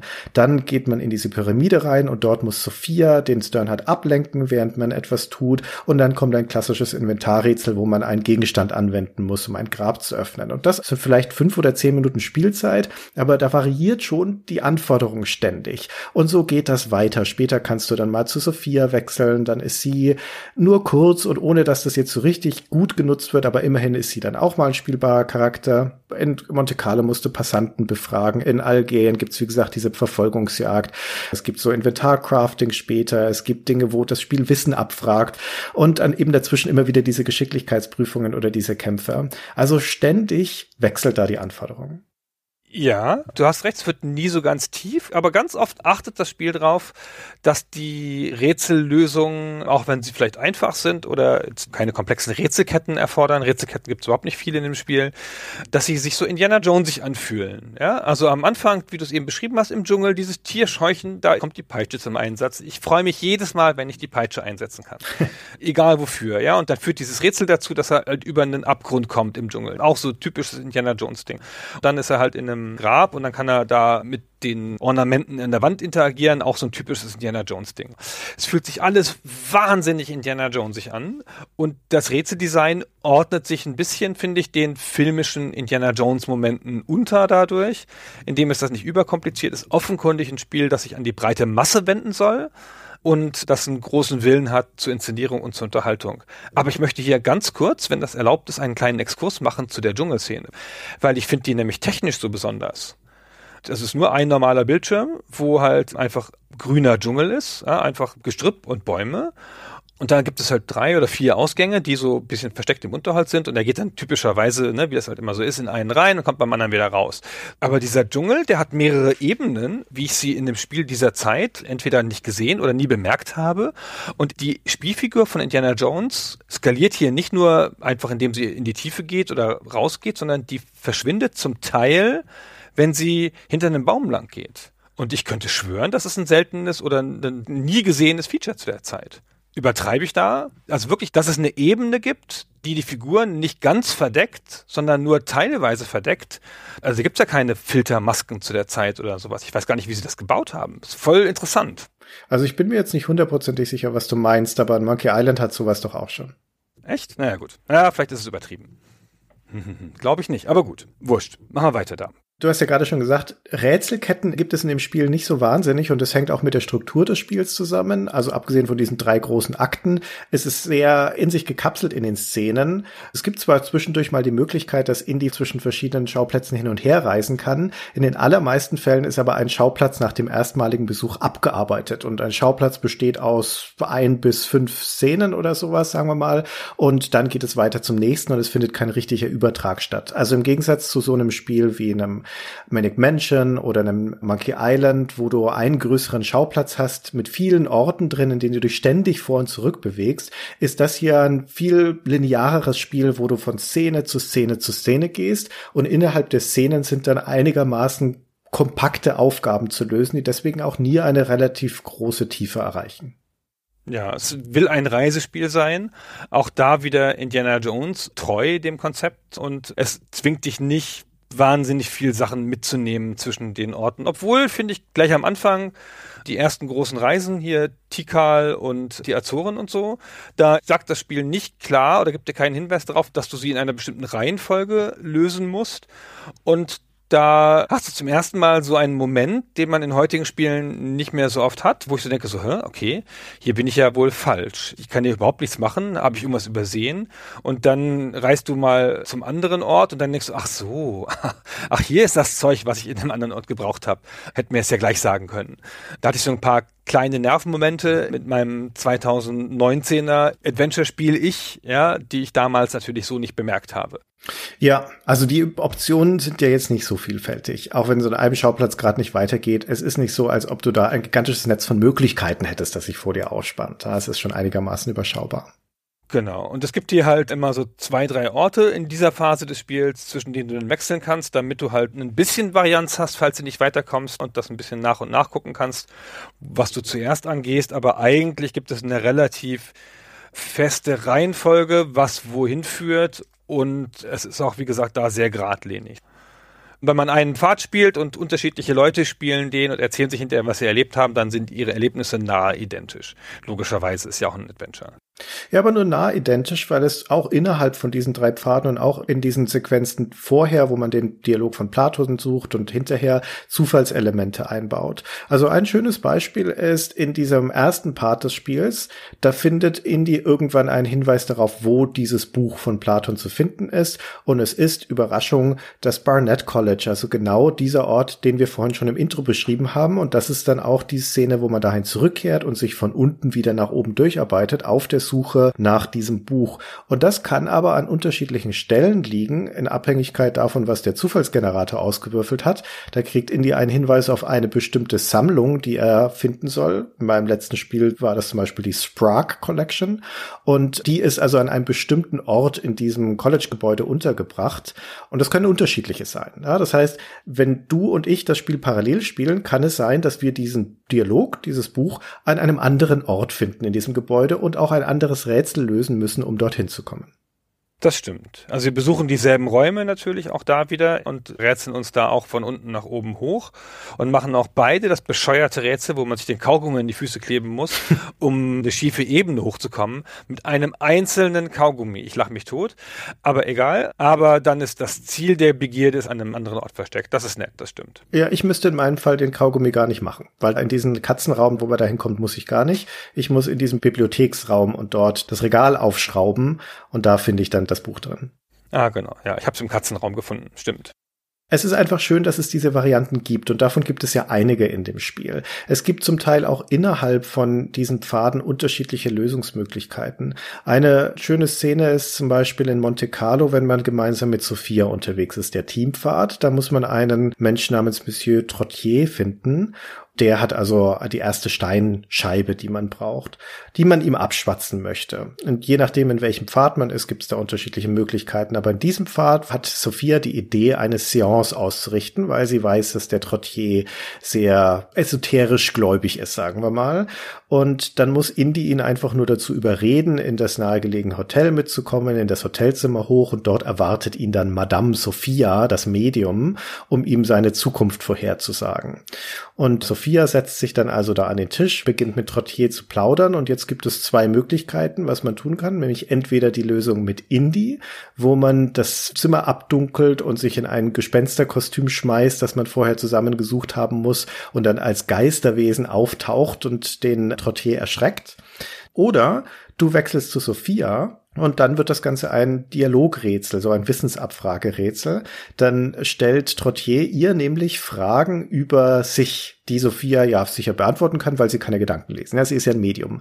Und es ist auch deswegen so eine schöne Szene, weil Sophia so entrüstet ist von dieser Frage, von dieser Forderung, ja, weil sie ist natürlich eine Scharlatanin, ja, sie ist eine Hochstaplerin, die kann nicht Gedanken lesen und ist persönlich beleidigt davon, dass er sich erdreistet, solche Anforderungen an sie zu stellen. Und in einem ganz cleveren Bruch der vierten Wand muss man dann mit Sophia Antworten geben, die sie gar nicht wissen kann, weil Indy nämlich vorher das Gespräch mit Trottier vor dem Hotel geführt hat und dort hat man als Spieler die ganzen Antworten gehört, also weiß dann hoffentlich die Antworten darauf. Das heißt, in gewisser Weise kann Sophia dann doch wieder Gedanken lesen, weil wir als Spieler ihr das nämlich einflößen, die richtigen Antworten. Ja, super absurdes Rätsel, finde ich. Also sehr cooles Rätsel, klassisch in seiner Adventure-Logik. Total cool, dass man es auf zwei Arten lösen kann. Aber ein ganz schönes Hirnzerbrechungsrätsel, weil es da nämlich eine dieser Szenen ist, wo man zuerst an einem anderen Ort gewesen sein muss. Weil ich hatte keinen Hinweis drauf, glaube ich, dass mein Kostüm nicht vollständig war, sondern es fehlte einfach die Maske, die man in Algerien finden muss, in Algier. Und dann habe ich da ewig rumgemacht. Also jetzt in meinem 2019er Spiel dachte so, was ist denn hier? Wie geht denn das? Verdammt noch eins? Wieso kriegst du das denn nicht hin? Und dann fehlt ihm halt ein Gegenstand. Das Spiel lässt mich aber alle anderen Sachen machen und sagt auch nicht was Falsches. Es schlägt nur fehl. Das ist imperfekt. Die Szene an sich ist sehr plastisch und bleibt einem gut in Erinnerung. Die eigentliche Handlung und die Denkleistung, die man dafür erbringen muss, ist eher schwach und die Logik ist ein bisschen wackelig. Auch auf dem Sophia-Pfad gipfelt diese Befragung durch den Trottier dann darin, dass er sie fragt, wie viele Finger er jetzt gerade unter dem Tisch hochhält. Now then, how many fingers am I holding up behind my back? What kind of stupid question is that? The answer depends on pure chance. Not if you're truly psychic.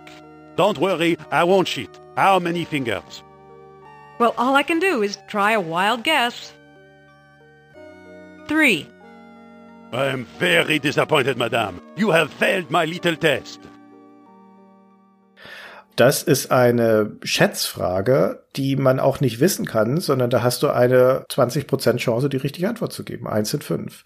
Und es ist reines Glück, ja. Also wenn du da die falsche Antwort gibst, dann bricht Trottier die Sitzung ab und verabschiedet sich und Indy muss ihn vor dem Hotel wieder einfangen. Also super lästig und dass hier letztendlich Glück darüber entscheidet, ob das gelingt oder nicht, ist sehr, sehr schwaches Design.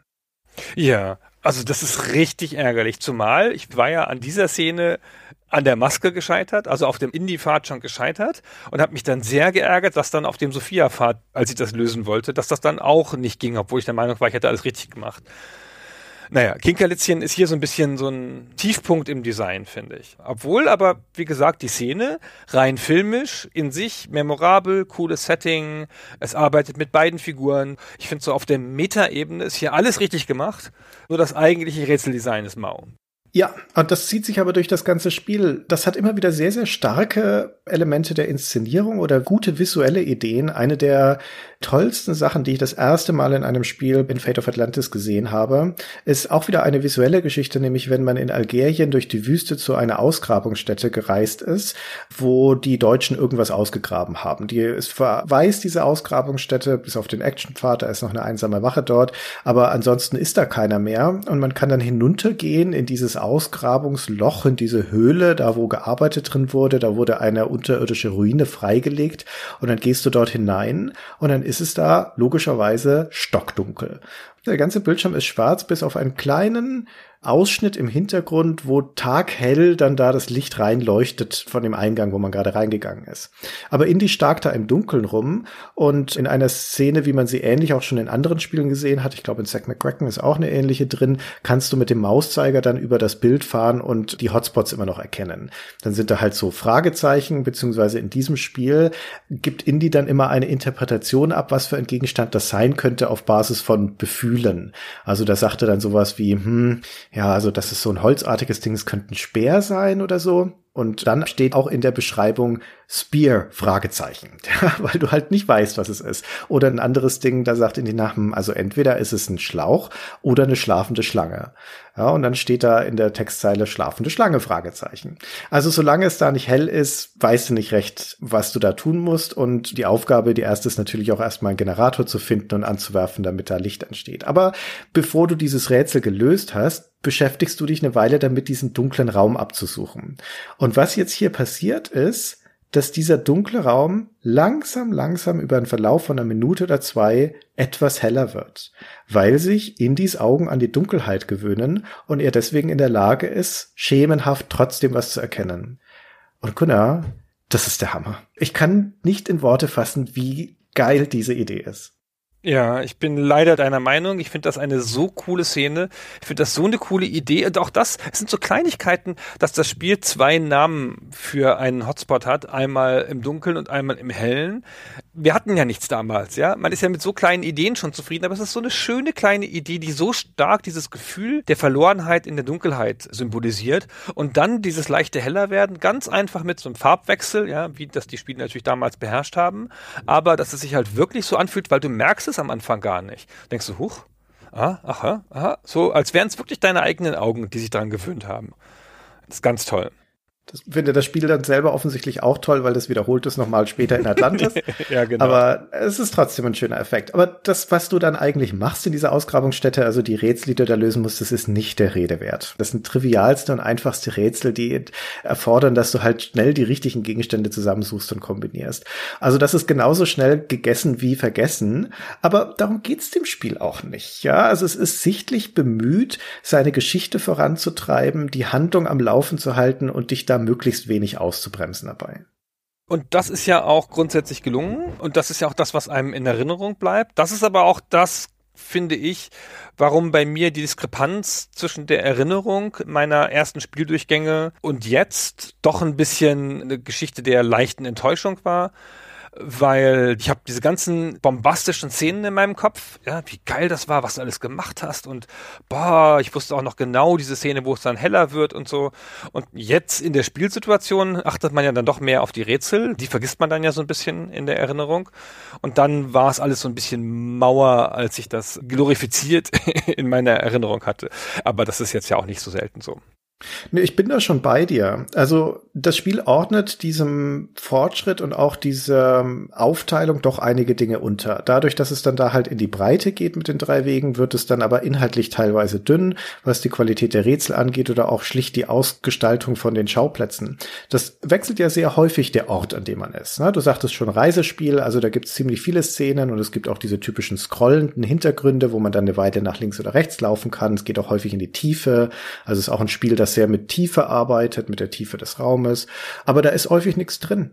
Also in Algerien zum Beispiel, wenn du da auf dieser Marktszene ankommst, auf dem Rätselpfad, Das ist so ein typischer, na, so ein innenstädtischer Markt mit Gebäuden und raushängenden Teppichen, Töpfen, herumlaufenden Zivilisten, scrollt sogar. Aber da ist nichts los. Da gibt's als Hotspots die Ausgänge und einen Bettler, der da rumsitzt und ein Schild und eine Gruppe Zivilisten und das war's. Also drei Hotspots im Prinzip auf dieser riesigen scrollenden Szene und sonst nichts. In einem modernen Spiel würdest du zugeschissen mit Hotspots. Da würde zu jedem identifizierbaren Gegenstand irgendein witziger Kommentar des Protagonisten kommen. Aber hier gehst du teilweise durch ganze Szenen durch, in denen du einfach nichts tust. Ja, das genügt sich selber mit den Szenen und man muss bedenken, das ist, glaube ich, den Faden geschuldet, weil in dem Teamfahrt passiert ja hier eine ganze Menge vergleichsweise. Ja, das stimmt. Und da sieht man die Schwäche des Pfadkonzeptes.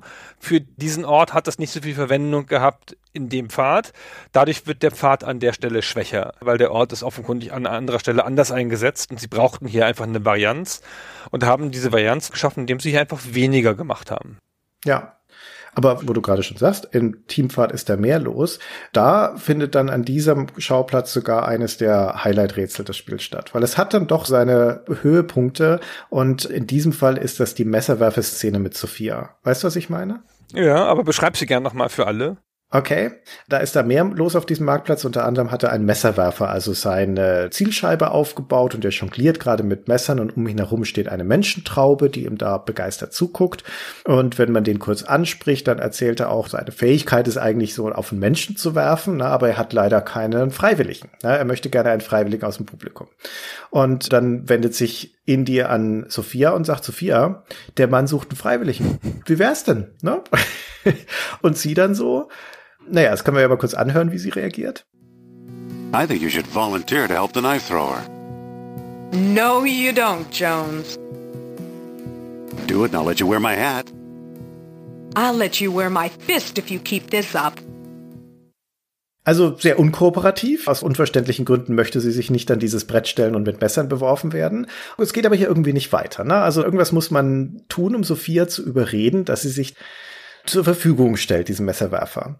Und genau, was ist die Lösung von dieser Aufgabe? Das ist, das ist so fies. Also erstmal fängt es an wie ein Dialogrätsel, als müsstest du sie überzeugen, dass sie da sich der Frage ein bisschen öffnet. Und dann sagt er, guckt sich doch mal an und so. Und dann geht sie da ein bisschen näher ran. Und wenn sie dann nah genug dran ist, also ein bisschen näher rangegangen ist, dann schubst du sie einfach dann ist sie sozusagen vorgetreten und dann steht sie da an der Scheibe und er wirft auf sie. Und zum Glück bringt er sie nicht um. Ich habe gedacht, ist das ein ganz kleines bisschen frauenfeindlich, dass die Frau ja, dann genau. so ein bisschen mit Gewalt in so eine Dekorolle getrieben wird. Aber naja, meine Indiana Jones. Ja, dazu kommen wir gleich noch, aber das ist der beste Einsatz des Push-Befehls in einem LucasArts Adventure. Die haben ja immer die gleichen Verben da unten mit geben und nehmen und bewegen und benutzen und so weiter. Und da gibt's eben auch Push als Befehl und der ist überwiegend dafür da, um irgendwas durch die Gegend zu schieben, also eine Kiste oder einen Schrank oder sonst irgendwas. Und dass man ihn hier nutzt, um jemanden zu schubsen, Sophia zu schubsen, ist so ein hübscher Twist für diesen spezifischen Befehl, dass ich es allein deswegen schon genial finde. Ja, das ist eine sensationelle Idee und auch eine sehr bildhafte Szene, weil man sieht's richtig, ne? er schubst sie dann richtig, also in der Pixelgrafik mit den kleinen Figuren, aber sehr deutlich und damit ist die Szene auf eine sehr abgefahrene Art gelöst. So, es ist auf jeden Fall ein memorabler Moment und sie kriegt dann hinterher ein Messer geschenkt, also eins der Messer des Messerwerfers. Und damit hat man ein Objekt dadurch gekriegt wie gesagt, es hat so seine Höhen und Tiefen. Der allergrößte Teil der Rätsel ist nicht der Rede wert, aber dann gibt es immer mal wieder welche, die doch im Gedächtnis bleiben und das steht, glaube ich, an erster Stelle. Aber wo wir gerade schon über Sophia gesprochen haben, Gunnar, was hältst du denn eigentlich von Sophia? Ich habe ein bisschen grundlegende Schwierigkeiten mit diesen Indie-Frauenfiguren. Ich habe mir jetzt letztens noch mal die ersten beiden Filme angeguckt und im ersten Film, der ja als Vorbild, zumindest als stilistisches Vorbild hier für dieses Spiel diente, ist die Frau noch einigermaßen selbstbewusst und hat ihre eigene Rolle und hat eine gewisse Stärke als Figur. Indy ist ihr trotzdem stark überlegen und es gibt, wie in jedem Film von Harrison Ford, gibt es immer so eine Art gezwungene Kussszene, wo er also einfach macht, weil er halt der Harrison Ford ist. Das ist immer so ein bisschen mühsam und im zweiten Film nimmt das ganz schön überhand, finde ich. Und da ist es auch ein bisschen unangenehm. Da ist die Frauenfigur sehr dekorativ und sehr klischeehaft und so. Und hier lehnt sich die Sophia Hapgood eher an den ersten Teil an, finde ich An die Marion Ravenwood, ja. An die Marion Ravenwood, genau. Und auch mit Absicht, der Designer, es ist kein Zufall. Und ich finde sie die meiste Zeit ganz angenehm. Die gibt halt freche Antworten und ist in manchen Szenen auch eine Hilfe. Und sie hat diesen absurden eigenen Twist, ja, dass sie halt ein Medium ist und mit Nur Absal, dem atlantischen Gott da kommunizieren kann, so eine übernatürliche Komponente. Ich finde, die funktioniert ganz gut da drin. Und das macht ja auch am meisten Spaß mit ihr, das Spiel. Ja, haben wir ja schon gesagt, der Teamfahrt ist bei Weitem der beste. Ja, er ist sogar notwendig, glaube ich, für diese gesamte Sophia-Geschichte, für diesen Handlungsstrang, weil das ein sehr traditioneller Aufbau ist. Also Indy und sie raufen sich gezwungenermaßen zusammen. Die können sich nicht sonderlich leiden, die sind sich nicht grün, aber sie müssen nun halt mal kooperieren. Und in diesem gesamten Mittelteil durch die gemeinsame Zusammenarbeit entsteht eine Wertschätzung und das entlädt sich im letzten Teil in Atlantis, wenn man sie dann aus dem Gefängnis befreit hat, weil sie da zwischenzeitlich gefangen genommen wurde, in eine einer tatsächlichen romantischen Einlösung von diesem Versprechen, da küssen sich die beiden dann. Und das entwickelt sich organisch und einigermaßen nachvollziehbar nur in dem Teampfad, denn in dem anderen Pfad, also in Actionpfad, ist sie nur teilweise da als Begleiterin, das geht noch einigermaßen, aber im Rätselpfad ist sie in diesem Mittelteil komplett abwesend. Das heißt, da lernst du sie am Anfang kennen, da ist dieses ganze Gekappel, dann ist sie weg, dann findest du sie in Atlantis wieder und hey, Romanzikus. Und das macht keinen Sinn, ja, das passt hinten und vorne nicht. Und dementsprechend ist es so eine sehr zackige Ecke drin in dieser ganzen Sophia-Erzählung, wenn man den falschen Pfad spielt. Und das, glaube ich, wie gesagt, trägt auch dazu bei, dass der insgesamt am wenigsten befriedigend ist. Ja, das ist richtig. So übrigens ganz hübsch. Ich war so fasziniert von diesem romantischen Ende. Dann umarmen sie sich ja oder Indy sie an sich. Diese kleinen Pixelfiguren, ja, da gibt's keine Großaufnahme von. Und dann kickt sie hinten so den Fuß weg in dieser Umarmung, so wie das halt in Filmen so oft ist. Ja, sie schmiegt sich so an und dann wird sie so ein bisschen halb hochgehoben und dann schlägt sie hinten mit dem Fuß so hoch, wie so eine typische Filmbewegung. Und ich fand das so faszinierend, dass das Spiel dafür eine extra Animation hatte, dass ich das sogar nur auf Hornstein gefragt habe danach. Und dann hat der dabei die hübsche Geschichte erzählt, dass eine der Angestellten von LucasArts, die Sue, die Pressesprecherin. Die Pressesprecherin, genau, dass die das Vorbild war, nicht direkt für die Figur und auch nicht direkt für das Aussehen, sondern für die Haare der Figur. Und dass dieser Haarschwung, den sie auch immer macht, wenn sie in eine Szene kommt, dass das nach der Sue modelliert ist. Weißt du, wer das Vorbild, das Stunt-Double für Sophia ist? Nee. Dann greife ich mal kurz vor und sage, dass wenn man The Last Crusade, das Vorgängerspiel, und dieses hier nebeneinander legt, dann ist das allein visuell schon ein Unterschied wie Tag und Nacht. Natürlich hat sich die Technik weiterentwickelt, die grafischen Fähigkeiten, aber vor allem sehen die Charaktere auch völlig anders aus. Also wo der Indie in Last Crusade noch ein ziemlicher Pixelhaufen ist, ist das hier schon deutlich besser inszeniert und auch besser animiert. Und das liegt daran, dass sie Rotoskopie eingesetzt haben in diesem Spiel. Ich war überrascht, dass ich das gehört habe. Ich hätte es nicht gedacht. Für mich ist Rotoskopie verbunden mit super flüssigen Actionbewegungen wie in Prince Prince of Persia oder ein Flashback oder sowas. Aber hier wurden auch schon Personen abgefilmt und die wurden dann in den Computer übertragen, um bessere Bewegungen zu haben, wie zum Beispiel auch in dieser Kussszene. Und die beiden, die sich da küssen, das sind die Colette Michon die die leitende Animatorin ist von dem Spiel und dann während der Entwicklung auch sogar die Chefin der Grafikabteilung von LucasArts wird. Und der Steve Purcell, also der ist derjenige, der den Indie gespielt hat. Das ist berühmterweise der Schöpfer von Simon Max und einer der wichtigsten Grafiker bei LucasArts. Und die sind zu diesem Zeitpunkt ein Paar und werden dann später auch heiraten. Ist das nicht schön? Ja, das ist tatsächlich schön.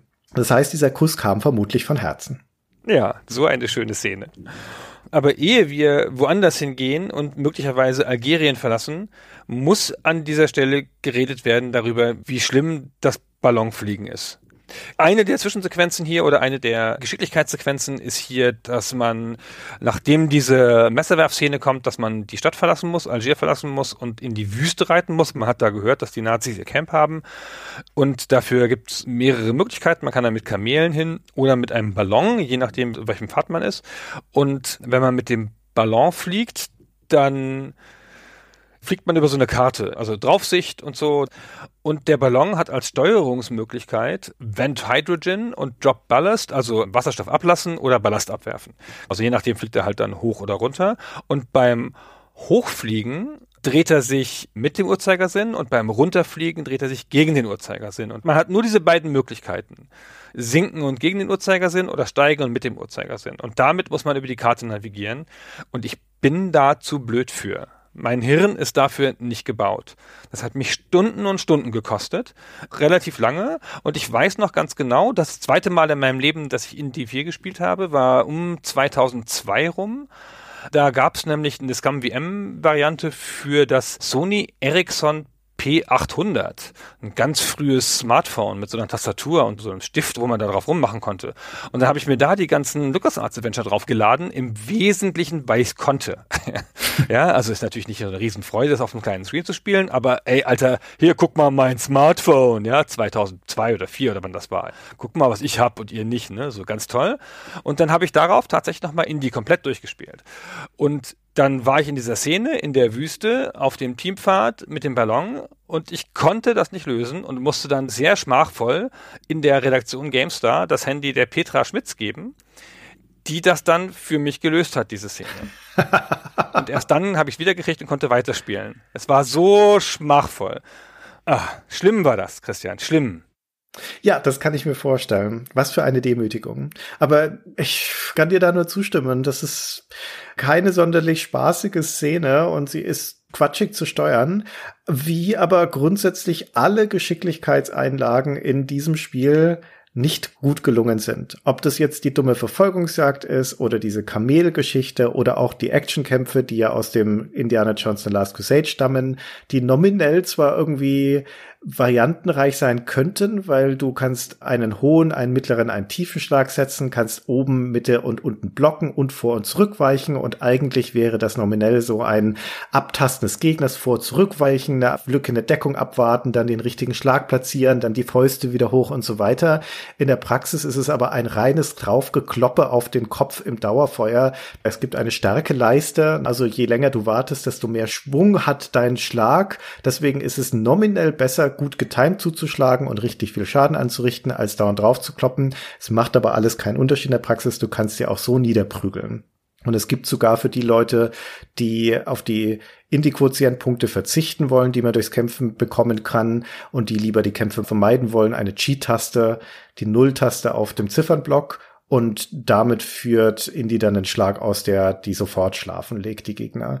Also nichts davon macht irgendwie Spaß oder Freude. Ja, ich habe das Gefühl, es ist nur, um Screenshots auf der Packung zu haben und diesen filmhaften Wechsel der Kameraperspektiven und der Schauplätze damit herbeizuführen. Ey, das unsägliche U-Boot am Ende noch, ja, bis man das da nach Atlantis reingesteuert hat. Die funktionieren alle nicht besonders gut. Es ist ja auch eine Adventure Engine, in die diese Sachen per Hack reingekommen sind. Das ist keine Engine, um Geschicklichkeitssachen darzustellen. Hal Barwood hat mal gesagt in einem Interview, dass die Scripting Language dafür gar keine Möglichkeiten hätte und er aber versucht hat, dieses Skriptsystem dazu zu bringen, zum Beispiel für das Kamelrennen so ganz lange Befehlsketten zu bauen. Und er meinte dann, naja, die anderen waren alle so ein bisschen peinlich berührt, weil ich da Action-Elemente hinzugefügt habe. Das war so wie im Restaurant mit der falschen Gabel essen. Was sehr hübsch war als Beschreibung. Ja, aber das gibt's ja alles im Vorgänger auch schon. The Last Crusade hatte auch schon die Kämpfe, das hatte auch schon diese Flugzeug-Action-Szene. Also, das haben sie vorher schon auch probiert. Das ist jetzt nicht so, als ob das alles revolutionär neu wäre. Sie haben hier halt nur ein bisschen mehr Varianten hinzugefügt und es ist ihnen auch nicht besser gelungen, das umzusetzen. Ich würde jetzt nicht sagen, dass es Fremdkörper sind. Es sind glücklicherweise aber auch Passagen, die nur sehr kurz sind. Das dauert in der Regel meistens nicht mal eine Minute, bis zum Beispiel die Ballonenfahrt schon wieder vorbei ist. Und deswegen trägt es halt zu diesem filmhaften, diesem Wechsel bei und dem ordnet sich alles unter. Und das sieht man, um nochmal auf die visuelle Ebene zu kommen, den Spiel auch an allen Stellen an. Zum Beispiel bei den Animationen. Das war, wenn ich mich nicht irre, das erste Spiel bei LucasArts, wo sie unterteilt haben, das Grafikteam in Animatoren und Hintergrundgrafiker. Das heißt also, es gab eine kleinere Gruppe von Animatoren unter, wie gesagt, der Leitung von der Colette Michon, die sich nur darum gekümmert hat, Figuren zu animieren. Und das merkt man in dem Spiel. Das ist jetzt nicht so, als ob da an jeder Stelle irgendwelche spezifischen flüssigen Animationen drin wären. Es gibt immer noch häufig genug die Szene, wo Indy einfach nur den Arm ausstreckt, um irgendwas zu nehmen oder zu tun. Aber zum Beispiel gibt es Körpersprache, die ganz geschickt eingesetzt ist auf kleinem Niveau.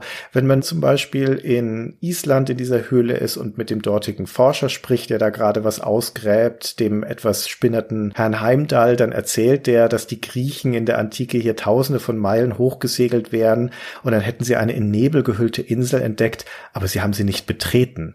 Aus Angst vor dem Nebel nach der langen Reise? Nee, Unfug. Was glauben Sie, Dr. Jones, was hat die Griechen abgeschreckt? Ich sag's Ihnen, es war ein Kraftfeld, das hier von Außerirdischen errichtet wurde wurde. Und nachdem er das gesagt hat, im Hintergrund steht Sophia und die verschränkt demonstrativ die Arme und lehnt sich leicht zurück und Indy nimmt den Hut hoch und kratzt sich am Kopf. Und das ist die Reaktion. Ja, auf einer visuellen Ebene, damit ist alles gesagt.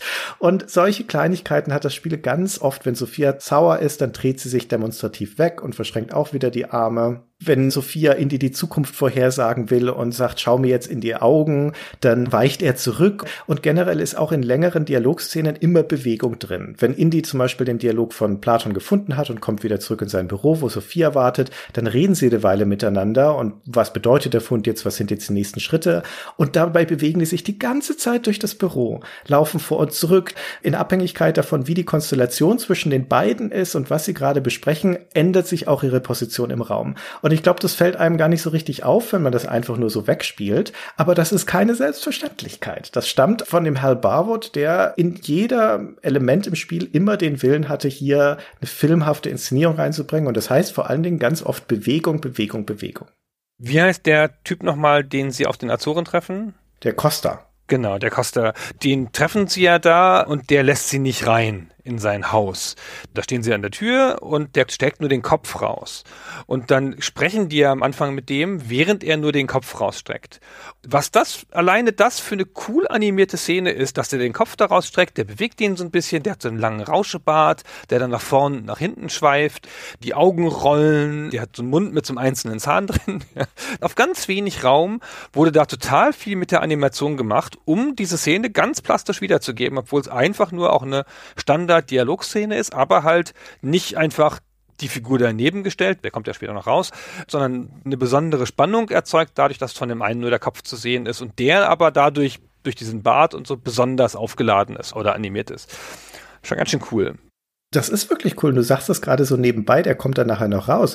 Was passiert ist, dass wenn Indy mit ihm spricht, dann steckt er seinen Kopf raus, dann kannst du wechseln. Sophia sagt, okay, jetzt probiere ich das mal, dann klopft sie und spricht mit ihm und er geht sofort heraus, um mit ihr zu sprechen. Das zeigt schon die veränderte Gesprächskonstellation, ja? Also sie hat seine volle Aufmerksamkeit, der alte Chauvinist. Aber das findet sich an so vielen Stellen in dem Spiel. Wenn du ankommst auf diesen Azoren, das ist eigentlich ein ziemlicher Wegwerfschauplatz. Hier findet nur der Dialog mit Costa statt und sonst nichts. Und diese Szene wird eingeleitet mit einem Blick über die Stadt von oben herab von der Kamera, im Hintergrund das Meer und dort kommt ein Wasserflugzeug angeflogen und landet da im Hintergrund. Dann schwenkt die Kamera nach links, die Szene scrollt. Auf einmal sehen wir eine Straße, auf der ein Auto ankommt, ein Taxi und da steigen Indy und Sophia aus. Die gehen noch weiter in den Vordergrund eine Treppe hoch und stehen dann vorne im Bild an der Tür von Costa. Das heißt, wir haben in diesem einen Kameraschwenk erstens einen Zeitsprung von der Ankunft mit dem Wasserflugzeug direkt zur Ankunft an dem Haus und auch eine Bewegung aus der Tiefe des Raumes heraus in den Vordergrund, wo dann die eigentliche Spielhandlung stattfindet. Und das ist Film. Das siehst du in Adventures zu dieser Zeit sonst nicht. Genau, das hätte jetzt einfach eine Szene aus dem Film sein können. Wenn das ganz real gefilmt ist, ist ein Establishing Shot, wie man das nennt. Also wo halt wirklich die ganze Szene, ohne dass irgendwas gesagt werden muss, sofort klar ist, was hier passiert und dass ein Schauplatzwechsel ist und wo man jetzt ist. Und hinterher stehen die Figuren auch wirklich da, wo sie hingehören, nämlich in voller Größe im Vordergrund. Ganz super. Ja. Und das Spiel ist da auch vergleichsweise verschwenderisch mit dieser Inszenierung, weil, wie gesagt, wir haben limitierten Diskettenplatz und später haben auch Beteiligte an dem Prozess erzählt, dass sie zum Beispiel Animationen teilweise wieder eindampfen mussten, weil halt einfach nicht genügend Speicherplatz da war. Aber für Hintergründe hat das Spiel echt viel Platz. weil, wie gesagt, diese Azoren, ein ziemlich breiter Schauplatz, in dem aber eigentlich die Handlung, dieses Gespräch nur in einem Fünftel oder so des Bildausschnitts stattfindet und sonst gar nichts. Und der Noah Falz Falstein hat ja auch im Gespräch mit dir die Geschichte erzählt, wie er und der Herr Barwood über eine Szene gestritten haben, wo Indy und Sophia miteinander reden sollten. Und der Barwood sagte, wenn das jetzt ein Film wäre, dann würden die nicht neben der Kamera herlaufen, so von links nach rechts, sondern sich auf die Kamera zu bewegen, weil für den Zuschauer dann der Eindruck entsteht, dass er Teil dieses Gesprächs ist. Und dann sagte der Falstein, ja, schön und gut, aber das können wir nicht machen. Das gibt unsere Engine nicht her. Wir können nicht aus der Tiefe des Raumes nah Leute an die Kamera rangehen lassen, müssten wir extra bauen. Wir können nur von der Seite bewegen. Und dann haben sie das wieder verworfen. Dementsprechend ist so eine Szene nicht im Spiel drin. Aber der Barboot hat offensichtlich doch an einige Stellen durchgesetzt, dass Szenen mit bestimmten Blickwinkeln ins Spiel eingebaut werden, obwohl sie keinen tieferen Sinn haben. Das beste Beispiel für mich ist ganz am Ende des Spiels in Atlantis, wo Indy und Sophia den Mittelpunkt dieser Stadt erreichen, die ja in konzentrischen Kreisen aufgebaut ist, also die Narbe sozusagen. Und da gibt es eine Szene, wo die Kamera sich nach oben setzt und du siehst diesen Mittelpunkt von Atlantis als einen tiefen Schacht, wo unten Lava brodelt und oben drüber führen Stege. Und Indy und Sophia laufen als winzige Figuren einen dieser Stege in die Mitte in die Narbe und dann etwas tiefer einen anderen Steg wieder zurück. Und das ist nur eine Übergangsszene. Hier passiert keine Spielhandlung, sondern sie laufen einfach nur. Das heißt, es ist ein, wie du sagst, ein Establishing Shot. Der soll einfach nur zeigen, dass wir jetzt hier in der Mitte sind und diese Größenverhältnisse von diesem Ort, ja, dass diese winzigen Figuren über der Lava da über diese schmalen, fragilen Stege laufen. Und es geht ja später auch noch kaputt, ja, wenn Atlantis dann zusammenfällt. Genau, sie nutzen den ja nochmal, den Schauplatz, für die Zerstörung von Atlantis hinterher. Genau, es geht nur darum, die Kamera anders zu setzen, um ein Gefühl für den Ort zu bekommen. Ja, genau. Das macht das Spiel so abwechslungsreich oder auch gefühlt filmhaft, weil es damit so viel macht. Das U-Boot, das in so einem Querschnitt erscheint, wie oft die Figuren die Größe wechseln, wie oft die Kamera rausfährt und die Figuren kleiner macht. Große Teile von Atlantis spielen ja in diesem Labyrinth, wo man von oben drauf schaut, wo es sich wirklich so ein bisschen anfühlt wie so ein Actionspiel, weil man da langläuft und den Nazis ausweicht das ist in der Tat sehr besonders und ich finde ja immer, dass sich in der Erinnerung immer dann Sachen gut verfestigen, wenn das Spiel eine bestimmte Ambition zeigt oder einen bestimmten Willen, irgendwas zu tun, selbst wenn es die Ambition gar nicht immer einlöst. Dass aber trotzdem das einem immer gut im Gedächtnis bleibt. Und hier ist ja die Ambition, sehr filmhaft zu sein, zum ganz großen Teil eingelöst. Und das ist das, was in der Erinnerung am meisten bleibt, viel mehr als die Rätsel. Würde ich auch so sehen. Vor allen Dingen auch in der Verbindung mit der Musik. Das ist ja eine Ära, wo wir auf der Ebene der Soundeffekte noch nicht so weit sind. Es gibt auch keine Sound-Samples in dem Spiel, sondern das ist Adlib-Sound und eben auch Adlib oder MIDI-Musik. Das heißt, es ist alles ein bisschen quäkelig, es sei denn, man hat eine gute MIDI-Karte. Und es ist sehr, sehr schade, weil die musikalische Inszenierung, die wirkt auch schon auf Soundblaster oder Adlib super, aber die ist phänomenal, weil sie dieses orchestrale Thema der Filme aufnimmt, als eines der Themen, die auch immer wieder in die Musik eingebunden werden, daraus Varianten macht und es aber anreichert mit anderen Themen. Es gibt ein Thema für Atlantis, es gibt ein Thema für die Nazis, für den Kerner, ein eigenständiges musikalisches Thema, das immer wieder eingewoben wird. Das Spiel benutzt dieses iMuse-System von LucasArts, das es erlaubt, auch fließende Übergänge zwischen Stücken herzustellen, die reagieren auf das, was gerade im Spiel passiert. Und die Soundinszenierung, die musikalische Inszenierung ist phänomenal und trägt so viel auch bei zu der Wirkung von dem Spiel. Ich könnte dir gar nicht sagen, was meine Lieblingsbeispiele sind von den Musiken, weil so viele schöne sind. Aber ich habe uns zumindest mal ein Beispiel rausgesucht. Das Musikstück läuft während der Autoverfolgungsjagd in Monte Carlo, also ein Action-Thema. Und das ist eine leichte Variante von dem Nazi-Thema, also von dem imperialen Marsch sozusagen von Fate of Atlantis. Und ich habe es als eine Collage zusammengeschnitten. Wir hören jetzt als erstes die Soundblaster-Variante, so wie ich das auch damals gespielt habe. Dann hören wir eine MIDI-Version eine auch von der Community etwas nachbearbeitete, weil dankenswerterweise sich auch viele Leute damit beschäftigt haben, die Musik dann nochmal aufzubereiten von diesem Spiel. Und das dritte ist eine ebenfalls von jemand erstellte orchestrale Fassung von diesem Thema. Das heißt, wir gehen jetzt also im Prinzip durch verschiedene Interpretationen dieses Stücks von Soundblaster über MIDI zu orchestral.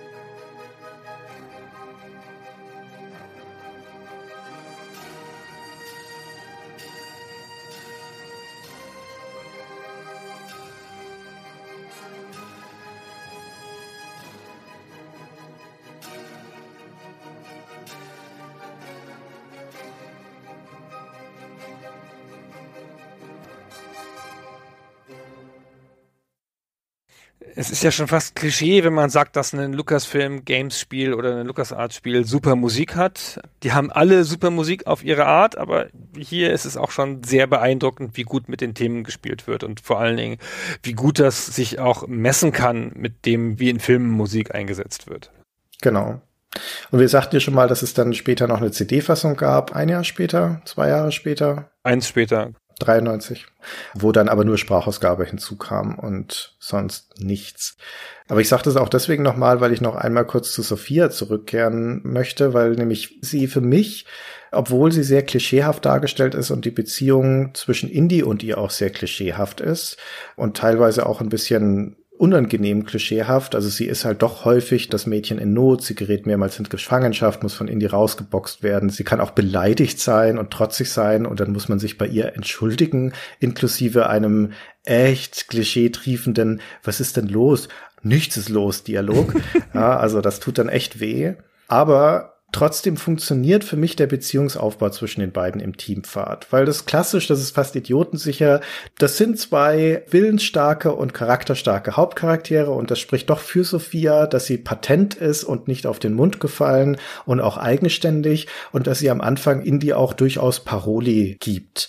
Und auch später im Spiel. Es gibt zum Beispiel eine schöne Szene, die möchte ich mal kurz einspielen. Das ist auf dem U-Boot, da ist Sophia mal wieder gefangen worden und wird gerade von einer Wache bewacht und Indy steht hinter einer Wand hinter ihr, so dass also die Wache ihn nicht sehen kann und er spricht also mit ihr durch die Wand und stellt ihr Fragen und sie antwortet dann, aber ihre Antworten kann die Wache natürlich hören. Deswegen tut sie also so, als würde sie mit Nur Absal, mit ihrem atlantischen Gott sprechen, als würde sie gerade eine Botschaft von ihm empfangen und kommuniziert aber eigentlich mit Indy und möchte ihm etwas rüberbringen. Und ich glaube, es wird sehr klar aus diesem Ausschnitt, was sie ihm kommunizieren möchte. Sophia, Indy? Jones can't save you now, madam. Uh, wait. I'm getting a message. A message from Nurab Sal. Nurab what? An old friend from Atlantis. His spirit is calling me. where are the stone discs? Uh, Nurab Sal refuses to share his secrets until he is released. Come on, tell me where the stones are. Nurab Sal is impatient and angry and uncooperative today. Diese Art von Gekappel ist nett und geht in beide Richtungen. Zum Beispiel in Algerien, in dieser Ausgrabungsstätte, da fällt sie in ein Loch und muss mal wieder gerettet werden von uns. Aber dann kann Indy da reinrufen zu ihr und dann gibt es folgenden Dialog. Sophia? Uh huh. Did you find Nurab Sal down there? You're dead meat. Could you speak up? I didn't catch that. I said you're dead meat. Und das ist natürlich auch nett, ne? wie er diesen Moment der Schwäche da etwas nonchalant ausnutzt und sie dann zurückkeilt. Und das Spiel ist aber deswegen effektiv, weil es dann aber in diesem Mittelteil, in dieser Teamfahrt, eben Momente inszeniert, wo die beiden zusammenarbeiten müssen. Ganz berühmterweise in dem Labyrinth von Knossos, wo Indy alleine nicht durch eine Tür kommt und Sophia dann hochheben muss, damit sie durch ein schmales Loch klettern kann. Das ist natürlich auch eine körperliche Zusammenarbeit. Die beiden müssen sich anfassen in diesem Moment und das schafft dann auf einmal Nähe und sie meistern gemeinsam eine Aufgabe. Für mich war aber so der erste Durchbruchmoment, wo das Eis gebrochen ist, ein viel kleinerer, aber mit der schönste für mich im ganzen Spiel, nämlich kurz vorher, wenn man auf Kreta ist, auf einer Ausgrabungsstätte und Indy findet dann so ein Vermessungsgerät, so eine Art Fernrohr und muss damit die Landschaft absuchen, um bestimmte Punkte zu finden. Und dann guckt man durch dieses Fernrohr und schwenkt dann so über die Landschaft und kann dann im Vorbeischwenken auch an Sophia vorbeikommen, die da rumsteht. Und wenn das Fernrohr auf sie gerichtet ist, dann winkt sie Indy zu in diesem Moment und lacht ihn an. Und das ist einfach schön. Also da ist für mich dann das erste Mal klar geworden, dass sie eben nicht nur so eine Eiskönigin ist, sondern dass da doch was zwischen den beiden entstehen kann. Ach, Christian, ist das süß. Ja. ich habe auch ne, ein weiches Herz, genau. ja, du hast ja, du hast auch eine zarte Seite, das freut mich so. ja, genau. Hinter der harten Schale, Christian. Ja. Also hin und wieder hat sie leichte Überraschungsmomente, so dass sie dann Aufgaben per Deus Ex Machina löst, also dass Indy sich durch einen Weg wuselt, der mühsam zu lösen ist, wie in Tikal. Und sie hat dann eine Abkürzung gefunden und erscheint dann da auch, wo er überhaupt erst hingekommen ist, was so ganz nett ist und so eine kleine Gleichwertigkeit herstellt zwischen den Charakteren, die aber ehrlicherweise ein bisschen arg selten ist und sie, wie du schon gesagt hast, muss sie zu oft gerettet werden. Ja. Was so ein bisschen mühsam ist. Sie ist aber auch auf dem Cover schon als Gefangene dargestellt von dem Spiel, dass ein Nazi sie wegschleppt. Also sie ist hier schon ein bisschen in der klassischen Rolle, aber sie ist immerhin so geschrieben, dass sie in manchen Teilen da rausbrechen kann. Und das ist ja schon gar nicht so schlecht. Ja, was glaube ich auch dazu beigetragen hat, dass ich damals wie heute immer wohlwollend aus dem Spiel rausgehe, trotz der Schwächen und Längen, die es zwischendurch hat, der ewigen Laufwege, auch dem Backtracking, das man häufiger mal braucht, den teilweise wirklich doofen Rätseln, auch dass man mit einem Brustkorb Krabben in Atlantis fangen muss und den Kaugummi, den du vorhin schon erwähnt hattest. Also da ist auch echt Schwachsinn dabei. Aber dieser Endpunkt des Spiels, dieser Showdown in der Göttermaschine, wo man dann in einer, wie ich damals fand, ich war das so gefesselter als Jugendlicher, in einer hochdramatischen Situation, in dieser Konfrontation mit dem Kerner und dem Dr. Ubermann, durch ein Dialogrätsel die beiden austricksen muss, um dann zu einem guten Ende zu kommen. Das finde ich bis heute toll, weil die Situation schön herbeigeführt ist, weil die musikalische Untermalung wieder ganz hervorragend ist und weil auch der Dialog, der sich da entspinnt, einigermaßen clever ist. Ja, jetzt nicht wahnsinnig tiefschürfend, aber immer noch in dem, was man so erwarten konnte von einem Adventure der damaligen Zeit, in dem Kontext doch sehr schön. Und das ist für mich immer noch ein sehr würdevoller Höhepunkt. Hm. Ja, ich finde die ganze Inszenierung dieser Endszene und auch wie sie sich dann aufgelöst hat, ganz cool und in welchen Varianten sie möglich ist, das ist ja auch immer ganz schön. Aber ich bin nicht so ein ganz großer Freund von Dialogrätseln. Ich weiß auch nicht warum. Also ich mag eigentlich Dialoge in Adventures so und ich finde das auch schön, da mich durch Dialoge da voranzubringen. Aber irgendwie fand ich es einen ganz kleinen Tick antiklimaktisch, dass das letzte große Rätsel des Spiels nicht irgendwas ist, wo man eine Rätselkette hat oder irgendwas und da lange drauf hinbaut und dann hat man das gelöst, sondern dass es halt sehr filmhaft einfach ein Dialog ist. Ah, Mai. Ja, kann ich verstehen, dass das Spiel mechanisch dann nicht jedermanns Sache ist.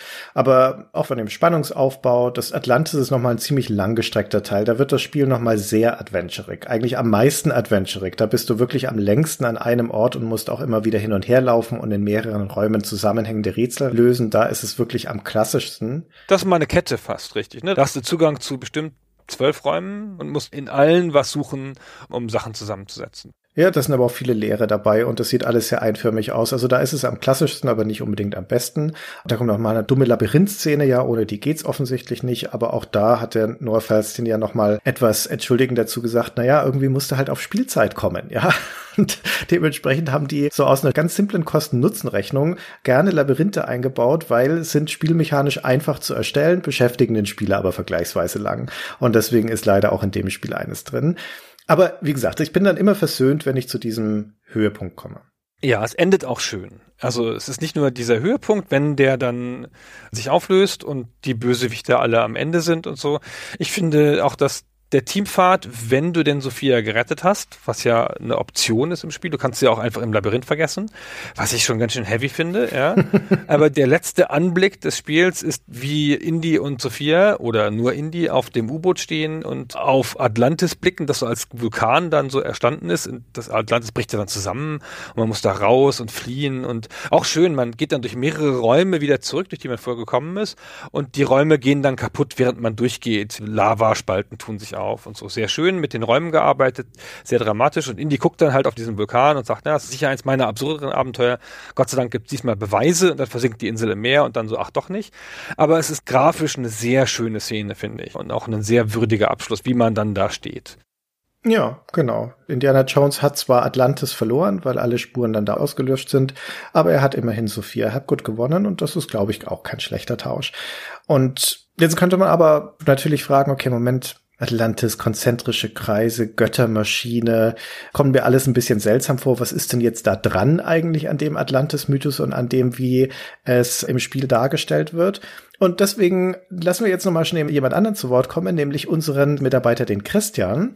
Der hat das nämlich mal kurz recherchiert und der kommt jetzt hier zu Wort mit einem Faktencheck zu Atlantis, generell dem Atlantis-Mythos und dem, was da in Fate of Atlantis draus gemacht wird. Fate of Atlantis ist natürlich pure Fiktion. Ferstin und Barwood wollten kein historisch genaues Indie-Abenteuer abliefern. Das haben ja schon die Filme nicht getan, sondern sie wollten einfach gut unterhalten.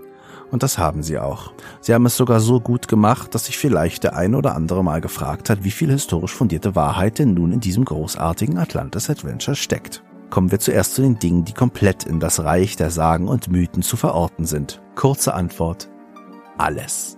Falstins und Barwoods Hauptquelle war das Buch von Ignatius Loyola Donnelly, Atlantis, The Antediluvian World von 1882, das Ende des 19. Jahrhunderts einen wahren Atlantis-Hype auslöste, dessen Nachwehen noch bis heute spürbar sind und dessen teilweise völlig aus der Luft gegriffene Argumente auch heute noch ständig widerlegt und angezweifelt werden müssen. Alle Argumente, die er und folgende Historiker für Atlantis ins Feld führen, haben einen großen Makel.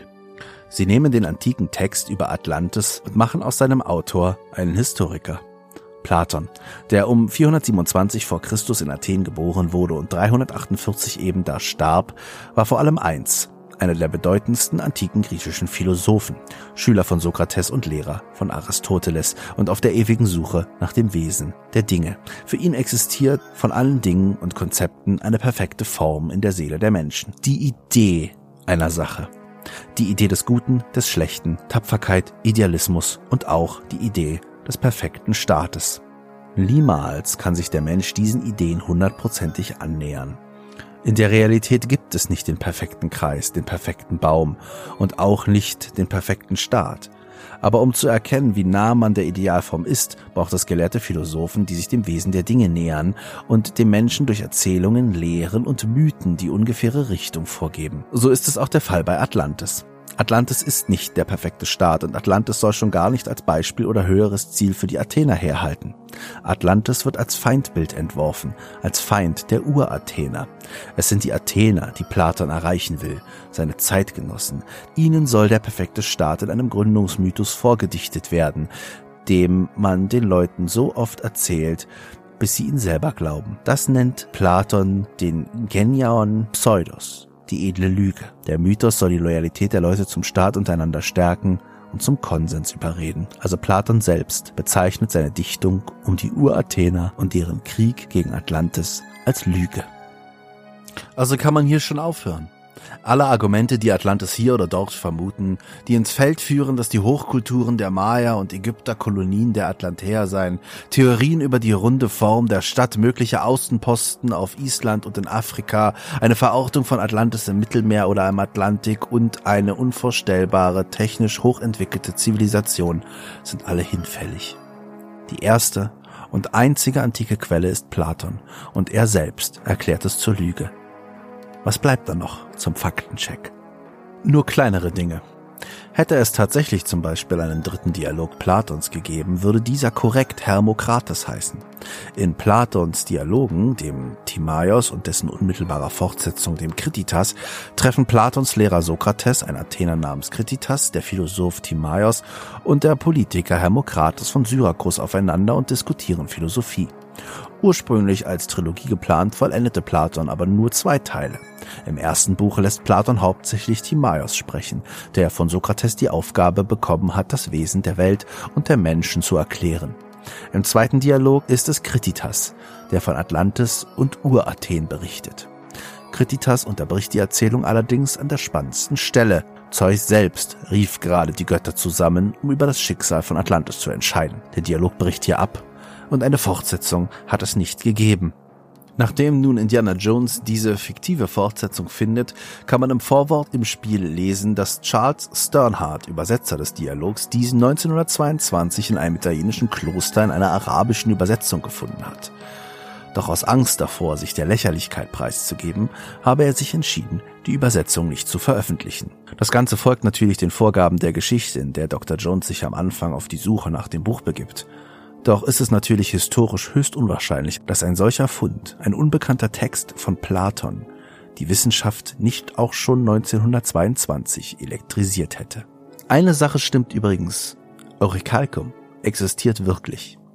Platon schreibt von einem Material namens Orichalkos, von Oros, dem Berg, und Chalkos für Erz. Es ist in der heutigen Bedeutung das griechische Wort für Messing.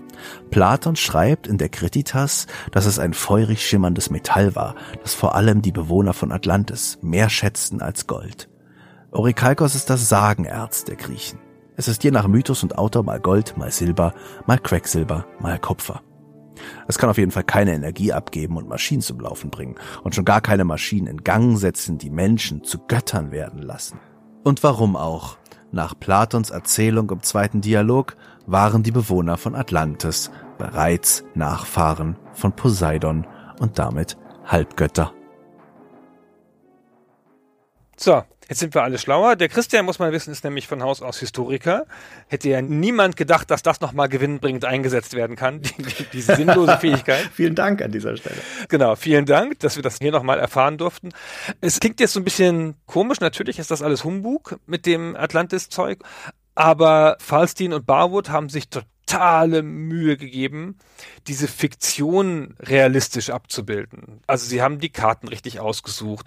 Die Ornamente im Spiel in Atlantis sind nachgebildet nach minoischen Ornamenten, die also auch in die Zeit passen und auch zu dem Mythos passen und so. Sie haben sich sehr viel Mühe gegeben und wir beschrieben ja schon die Bibliothek und die grafischen Referenzwerte und so. Das, was sozusagen an Mythen darum entsteht, wirklich auch im Spiel vorkommen zu lassen. Ja, also es war, wie gesagt, ein aufwendiges Spiel, es war lang in der Entwicklung und jetzt fehlt eigentlich nur noch die Frage, war es denn auch ein erfolgreiches Spiel? Die Kritik hat's geliebt, wir beide auch, also ich zumindest, und der Noah Farstein kann auch noch was zum Erfolg des Spieles sagen. Well, I'm proud to say it is to date the best of the graphic adventures in terms of sales that LucasArts ever did. Which says quite a bit given that it came out in early 93 and they were making games, you know, all the way up through the end of the 90s. But sadly, I think it also has to do with the fact that the adventure game market kind of peaked at some point in the early and mid 90s.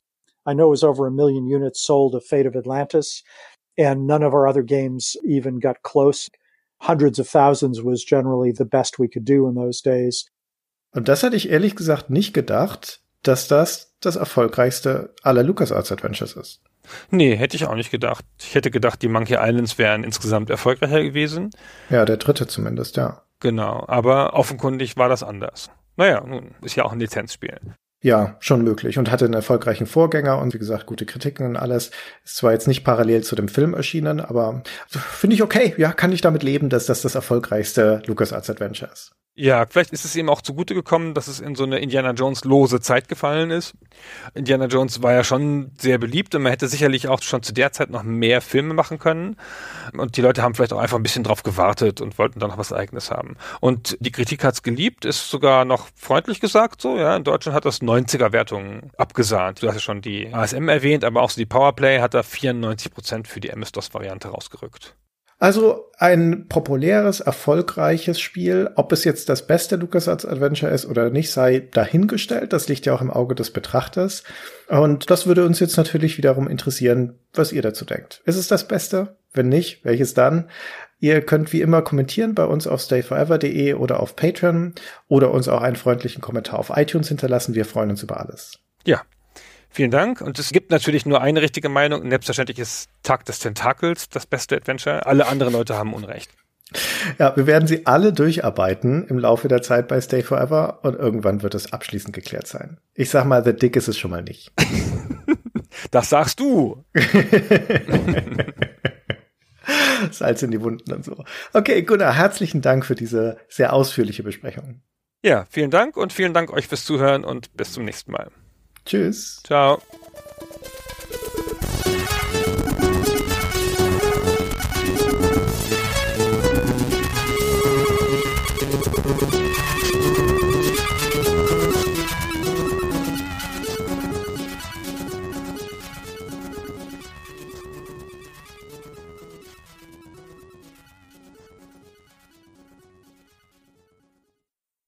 Gunnar, Gunnar, hast du gesehen? Die neue Ausgabe von Stay Forever, das Pen and Paper Rollenspiel ist da. Gott sei Dank. du hast so lange drauf gewartet. Und weißt du was? Sie haben das Regelbuch erweitert und da sind jetzt neu drin 18 vordefinierte Begleiter, die man mitnehmen kann auf seinen Abenteuerzug. Das ist ganz schön super. Aber ich bin da schon mal so grob durchgegangen. Weiß nicht, ob wir die alle mitnehmen wollten. Ja, weißt du was? Wir schauen sie mal eine nach dem anderen durch und gucken mal, was uns dran gefällt und was nicht, ne? Ob wir die einfach mitnehmen auf unseren nächsten Stay Forever Zug. Ja, ja, ja. Ich fange an, ich schlag dir meine Favoriten vor mhm. und dann reden wir ein bisschen drüber. Ja, okay, mach mal. Der erste Charakter ist Christoph Fröhling. Christoph Fröhling ist ein Barde Level 5 aus Dudelhofen an der Knatter. Er hat 25 Punkte auf Schlager, weil er sich seit frühester Jugend darauf spezialisiert hat. Dann aber beschlich ihn der Verdacht, er könne zu einseitig ausgebildet sein, ging nochmal zur Badenschule zurück und erwarb nochmal 15 Punkte auf Austropop. so vorgebildet geht er in die große Welt und heute ist er Folterknecht Level 6 bei der Fränkischen Inquisition und schreibt jedes Jahr einen Dankesbrief an seine früheren Lehrer. Ja, das klingt ja alles ganz gut, aber bedenke, er hat nur drei Punkte auf Jodeln. Bei unseren Raubzügen im bayerischen Alpenvorland ist das ein gravierender Nachteil, weil die Verständigung mit den Einheimischen ist damit ja praktisch unmöglich. Hm, mal gucken. Dann machen wir den nächsten. Nehmen wir den nächsten. Ne? Thomas Czerning ist ein Hexer der Stufe 3, also sozusagen ein Junghexer. Nun ist das ja im Endeffekt ein Mann in einem Frauenberuf. Deswegen schauen die Leute immer gleich so schief, wenn der Czerning auf seinem Besen angeflogen kommt, die Katze auf der Schulter und den Hexenhut schief auf dem Kopf. Und so Walpurgisnacht tuscheln die anderen Hexen und überlegen laut, ob das mit der Nacktheitstanzpflicht noch zeitgemäß ist. Dabei ist der Czerning ein guter Hexer, weißt du, super engagiert, richtig gut im Umgang mit so Kröten und Molchen. Man muss da einfach mal über die Vorurteile hinwegsehen. Sag mal, müssen die Hexer nicht alle graue Haare haben? Weil hier steht bei Nachteilen, fortschreitender Haarausfall führt zu permanentem Charisma Malus. Das ist ja doch ganz bitter, ne? Aber andererseits kann er sich ja einfach die Katze auf den Kopf setzen, oder? Die Viecher sind ja sonst eh zu nichts zu gebrauchen. Hm, deswegen haben die auch alle Hüte. Weißt du, die haben alle keine Haare mehr, aber alle die langen, so. diese langen spitzen Hüte. Die ganzen Hexen, meinst du? Ja, ah, okay. alle. Na gut. Ja, das wäre doch vielleicht ein Kandidat. Der dritte hier im Buch ist Johannes Wachter. Das ist ein Rothemd der Stufe 4. Rothemden sind die Wachen des enterbrisischen Königreiches, erkennbar an ihren bordeauxfarbenen Kettenrüstungen. Die werden in allerlei Waffen ausgebildet und sind immer gut dabei zu haben, weil, Dings, du weißt schon, man braucht die damit, ja, kein anderer. Also, naja, also brauchbar, jedenfalls wirklich brauchbar. Hm. Also ich verstehe, was du meinst, aber der hier, der ist ja so, so klein. Hier Körpergröße 73 Zentimeter. Der kann doch total leicht mal übersehen werden und dann trifft es vielleicht doch jemand anderen, verstehst du? Also ah, hm. vielleicht kaufen wir ihm einfach einen sehr, sehr großen Hut, farblich passend zum Kettenhemd. Eine Stufe zum Draufstehen. Ja, dann könnte es gehen. Der nächste Begleiter ist Jan Otterpohl. Es ist ein Hau drauf, Level 13 aus den Sumpfgebieten des Brackenpfuhls. Er hat jetzt nicht die allerbesten Werte auf Charisma, wie die meisten Brackenpfuhlbewohner, aber er kann bei Bedrohung tödliche Giftwolken ausstoßen. Und er hat ein Tier dabei, einen Otter namens Pol. Der kann kleinere, verschlossene Gegenstände aufnagen und im Kampf alle Allergieproben der Gegner um 10 Punkte erhöhen. Stark, wirklich stark. Das finde ich auch gut. Und die Leute aus dem Brackenpfuhl, die haben ja automatisch den Sekundärberuf des Torfstechers. Und da eh gerade Pflanzzeit im Park der Kartoffelelfen ist, können wir den Jan dort als Saisonarbeiter hinschicken. Und vom Lohn kriegt er dann Otterfutter und wir kaufen uns noch ein goldenes Schwert oder sowas. sehr, sehr schön. Ja, ja, genauso machen wir es. Thomas Becherer. Thomas Becherer ist ein Trinkmann Stufe 5. Die Trinkmannen sind eine norddeutsche Charakterklasse, die weithin gefürchtet ist. Ihre tödlichste Waffe ist das Herrengedeck. Das, schnell ausgepackt und ausgetrunken, schon manche Verliesbesatzung von Wurzelgenom bis Muskeltroll in einen schunkelnden Haufen salbadernder Schluckbrüder verwandelt hat. Das ist an und für sich schon nicht schlecht. Aber besonders nützlich ist er im Duo mit einem Abkassierer der Stufe 10. Also nicht schlecht, sagst du, der ist fast ein bisschen imbar, der Becherer. Ich meine, der hat ja auch noch 27 Punkte auf Spritmischen und bringt von Haus aus einen eigenen Destillierkolben mit. Da schmeißt er das Grünzeug vom Wegesrand rein und raus kommt allerfeinster Todesfusel, wo man schon vom dran riechen erblindet. Ey, da hast du echt keine Fragen mehr. Und warte, das wird alles doch besser. Nämlich Patrick Damm Patrick Damm vom Klamm ist ein adliger Ratsherrensohn aus der Mittelpfalz, der früh im Leben eingesehen hat, dass ihm für eine Karriere als Lokalpolitiker das Format fehlt, weil seine Werte auf Mitlaufen, mit Saufen und mit Raufen nur einstellig sind. Daher hat er die Karriere des Abkassierers eingeschlagen und bereits einen achtbaren Level 10 erreicht. Seine Werte? Einsacken 75, Abgreifen 85, Einstreichen 95 und Trinkgeld 100. und besonders nützlich ist er im Gefolge eines Trinkmanns ab Stufe 5, zum Beispiel in einem Verlies, dessen Besatzung sich in einen schunkelnden Haufen salbadender Schluckbrüder verwandelt hat, die alle ordentlich Striche auf dem Deckel haben. Das klingt fast zu gut, um wahr zu sein, aber hier im Kleingedruckten, weißt du, das Problem mit den Charakteren aus der Mittelpfalz ist ihr richtig harter Heimweh-Malus, weil mit jeder Meile Abstand vom Dorfplatz alle Charakterwerte um einen Punkt verringert werden. Das kannst du zwar durch Mitführen von einem Kessel von Omas Rübensuppe temporär aushebeln, aber spätestens beim Anblick von einem Haus, das aus Stein gebaut ist statt aus Reisigbündeln, fällt der Mittelpfalzer sofort in Schockstarre und das ist dann doch recht hinderlich. Ah, Mist, ich hätte ihn so gern mit dem Trinkmann. Ah, na, vielleicht ja. muss, man ihn, muss man ihn zu Hause lassen. Ja, vielleicht einmal probieren einfach. Was aber nicht fehlen darf, eigentlich, ist ein Kleriker. Und ja. mit Dustin Hepgen haben wir einen Anhänger des Schnakengottes Sprigauer zur Auswahl. Das ist hm. der Gott, den kann niemand auf der Welt leiden, noch nicht mal die anderen Götter. Und dementsprechend kann auch niemand die Priester von Sprigauer leiden. Dabei kann Hepgen, dank der Macht seines Gottes, spontan Juckreiz auslösen, Schlaflosigkeit bewirken, Gegner wild um sich schlagen lassen und Paarhufer aussaugen. Leider ist Sprigauer ein ungnädiger Gott. Er will ständig Blut sehen, Blut, Blut, Blut, Blut, Blut. Naja, in kleinen Mengen. Aber dafür ständig. Blut, Blut, Blut. Aber der Hepkin, der ist ja schon auf Stufe 12 und da haben alle Priester von Sprigauer vollständiges Wissen über alle Infektionskrankheiten der Welt und regenerieren Lebensenergie, wenn sie sich in Sumpfgebieten aufhalten, zum Beispiel im Brackenpfuhl. Das ist schon sehr nett. Aber ich will ihn, ehrlich gesagt, will ich ihn trotzdem nicht in unserer Gruppe dabei haben, weil der summt ständig und das geht mir auf die Nerven. fürchterlich, fürchterlich. Wir gucken mal, was der Bertram Jansen kann. Bertram Jansen ist ein Nostalgiker der Stufe 99. Hm. Nostalgiker, man kann es nicht anders sagen, das sind die Krone der Schöpfung. Bei Überfällen, da X boxt er die Skelette einfach um. Ist die Gruppe eingesperrt, segart er die Gitterstäbe durch.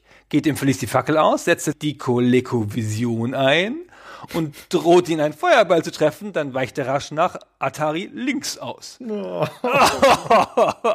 und bei Angriffen auf eine Burg, einer geht noch, saturnt er als erster die Mauer hinauf. Da, da. Was ihn ein bisschen zu einer ambivalenten Figur macht, ist allerdings, dass er das Haus eigentlich nie verlässt und das gar nicht so sicher ist, ob er diese Sachen alle auch draußen kann. Na, das sieht auf dem Papier alles sehr gut aus, aber ich hatte den Bertram schon mal beim Abenteuer dabei. Und da haben wir so ein weißes Plastikbrett gefunden, das am Boden stand, so eine Art digitale Waage, auf der man sich draufstellen und so balancieren kann. Und ich zeige da mit meinem muskulösen Arm drauf und frage ihn, wozu gehört das? Und er so, wie fit? Und ich schaue auf meinen Arm und sage, ja, danke schön, ich trainiere ja auch jeden Tag, aber wozu gehört dieses Ding denn jetzt? Und er immer nur, wie fit, wie fit, wie fit? Und ich, ja, krieg dich mal wieder ein, ja. Und ich habe bis heute nicht rausgefunden, wozu das gehört. Was kann das sein, ey? Keine Ahnung. Der nächste Kandidat ist Max Heinemeyer. Max Heinemeyer ist eigentlich gar kein Held. Der ist der ältere Sohn des Inhabers des Kurzwarengeschäftes gegenüber der Keminate meiner Schwibschwägerin. Und ich habe den nie getroffen, aber er gilt als tollpatschig, kann nicht mit Geld umgehen und ist grandios ungeeignet zum Kurzwarenhandel. Und wir haben ihn eigentlich nur dabei, weil sein Vater und sein jüngerer Bruder mir einen Umschlag voller Manschettenknöpfe zugesteckt haben mit den Worten, nimm den Max ruhig mit. Das ist ein fantastischer Fallensucher. Hat mich jetzt schon irritiert, aber naja, weißt du, geschenkter Gaul und so. Hm. Alter Schwede, da ist ja echt überhaupt kein guter Wert dabei. Beim nächsten Levelaufstieg darf er zum inzwischen siebten Mal darauf würfeln, ob er die Fertigkeit Schnürsenkelbinden endlich erlernt. Und er hat negative Werte bei Reiten, Klettern, Rennen, Gehen, Sitzen, Stehen, aber immerhin zwei Punkte auf Schlafen. Gunnar, das wird ein hartes Brot. Ja, aber siehst du hier mit den schönen Manschettenknöpfen? Ich bin ganz zufrieden. Na, okay. Martin Brüggemann. Der hieß vorher Martin Brügge Troll, weil genau das ist er, ein Brückentroll. Und der hat sich dann aber wegen der Midlife-Crisis zu einem radikalen Wandel im Lebensstil entschieden und gibt seitdem vor, ein Mensch zu sein. Und weil er phänomenale Charismawerte hat, kommt er dabei bei zwei Dritteln der Bevölkerung auch durch, selbst wenn er vor deren Augen eine lebendige Ziege verspeist. Der Brüggemann bringt aus seinem früheren Leben zwei Ausrüstungsgegenstände mit, nämlich einen Sack voll Gold und einen Sack voll Ziegen. Das ist mein Idealkandidat. Martin, Martin, du bist dabei. Also Schönheit, Stärke, Intelligenz, das sind alles vernachlässigbare Eigenschaften. Wichtig ist bei einem Freund, dass er erstens sein eigenes Essen dabei hat und nicht von meiner Chipstüte schnort und im Notfall zweitens mit Kleingeld für den Zigarettenautomaten aushelfen kann. Guter Mann, zwei Daumen hoch, Deal. Ja, stark. Also den nehmen wir schon mal auf die Auswahlliste. Aber pass auf, es geht weiter. Fabian Schwarz. Der ist Magier um genau zu sein, Schwarzmagier, und zwar einer der übelsten Gesinnungen. Und er hat für sich folgende Methode entwickelt, der bringt jemanden um und dann lässt er ihn als Zombie auferstehen und dann bringt er den Zombie um und lässt ihn als Skelett auferstehen und dann bringt er das Skelett um und lässt es als Geist auferstehen. Und weiter hat er das Ganze noch nicht entwickelt, weshalb er von der ganzen Traube von Gespenstern verfolgt wird, die von ihm wissen wollen, was das jetzt eigentlich sollte aber er ist naturgemäß sehr gut darin, Leute umzubringen, zum Beispiel andere Mitglieder der Abenteurergruppe. Ich glaube, ich weiß, was der mit den Gespenstern vorhat. Den Schwarz, den kenne ich nämlich. Der war früher Weißmagier und hat große Folge damit erzielt, Geister in Skelette zu verwandeln und Skelette dann wieder in Zombies. Und als großer Clou war geplant, dass er die Zombies in Menschen verwandelt, aber dann kam ein, ein Regisseur vorbei und hat die ganzen Zombies für einen Film abgekauft. Und das war natürlich ein Hammergeschäft, aber danach ist er leider aus der Weißmagier-Gilde geflogen. der bringt ja schon ganz schön viel Ballast mit. Hm, wie wär's denn mit dem Marco Rehberg? Der ist ein rechtschaffender Schurke aus dem Rehwald. Ach nee, warte mal, ich habe mich hier verlesen. Es ist eine recht schlaffe Gurke aus dem Spreewald, die durch eine Drahtbelastung im Boden ein Bewusstsein entwickelt hat und nun durch das Land gerückt, um den Pflücker ihrer Familie zu finden und zur Rechenschaft zu ziehen.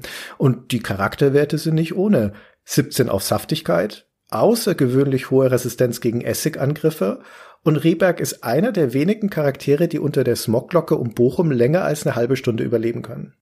Mm, nicht so schlecht, aber können wir nicht mitnehmen. Es tut mir leid, sorry. Das Risiko, dass der Marco rausfindet, dass ich, also schon seit frühester Jugend ein großer Verzehrer von Essiggurken aus dem Spreewald bin, das ist oh, vielleicht ja. zu groß. Aber hm. andererseits, Andererseits, ach komm, lass ihn mitnehmen. Vielleicht will ich mir unterwegs einen Kartoffelsalat machen, da kann er bestimmt mit, mit mithelfen. Okay, Deal. Hier haben wir den Florian Kesseler, ein Pfannenschmied, Stufe 3 vom Schwefelberg. Und der hat äh, eine sehr intensive Beziehung zu seinem Hammer, den er Thorsten nennt und jeden Tag zärtlich mit Leinöl poliert. Der Kesseler kann eigentlich nix außer Pfannen schmieden, aber der Thorsten, der hat hervorragende Werte auf Zertrümmern, Plattmachen, Aufbrechen, Schädel, Einschlagen und ähm, seltsamerweise auch auf Betören. Also wo Kesseler mit Thorsten auftaucht, da fliegen ihm die Herzen zu. Ja, nun, der Kesseler. Ist das nicht ein reiner Showact? der taucht doch immer auf diesen Heldentreffen auf, zeigt dann überall diesen irrsinnigen Hammer rum, ist aber beim Abenteuern selber völlig nutzlos, weil er auf Hammer benutzen eben nur drei Punkte hat. Und der Thorsten eigentlich schon in der Hand eines gewöhnlichen Eichhörnchens wirksamer wäre. ha, vielleicht können wir ihm einfach den Hammer abnehmen. Und dann nehmen wir den Hammer mit. Ja, das reicht. Und ein Eichhörnchen. Ja, und ein Eichhörnchen. Naja, Patrick Nellessen das ist doch ein Druckfehler. Ich glaube, das sollte schnell essen heißen. Denn schließlich haben wir es hier mit einem Vielfraß der Stufe 30 zu tun. Stufe 30, Gunnar. Wir spielen das jetzt schon seit acht Jahren, das Stay Forever Pen and Paper. Aber das ist mit Abstand der größte Vielfraß, den ich jemals gesehen habe. Und Vielfraße bekommen ja bei jedem Stufenaufstieg 20 Zähne und zwei Mägen dazu. Und entsprechend hat der hier einen enormen Umfang, vom Appetit ganz zu schweigen.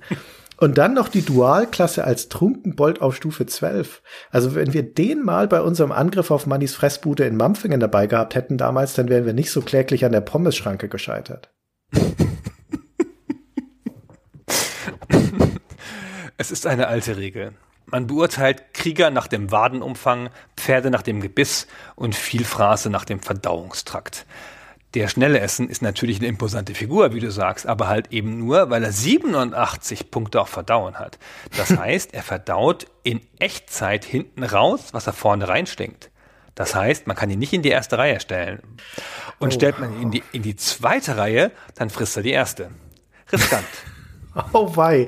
Ja, okay, das ist taktisch zu anspruchsvoll. Aber schau mal, was ich hier gerade gesehen habe, da ist ein Begleiter mit Prestigeklasse. Der Raphael Lutz, Betriebswirt der Stufe 1. Jetzt bin ich mal auf die Werte gespannt. Stärke 1, Ausdauer 1, Geschicklichkeit 1, Intelligenz, ähm, da steht hier nix.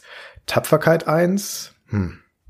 Aber unter besondere Fähigkeiten heißt es hier, der Betriebswirt ersetzt den Dieb, denn ihm stehen alle Türen offen. Er ersetzt den Magier, denn er kann viel besser Sprüche klopfen. Und er ersetzt den Krieger, denn er kann mehr auf den Kopf hauen als alle anderen. Das klingt ja dann doch vielversprechend. Betriebswirt müsste man sein. Ach, das ist ein total veraltetes Konzept. Allrounder.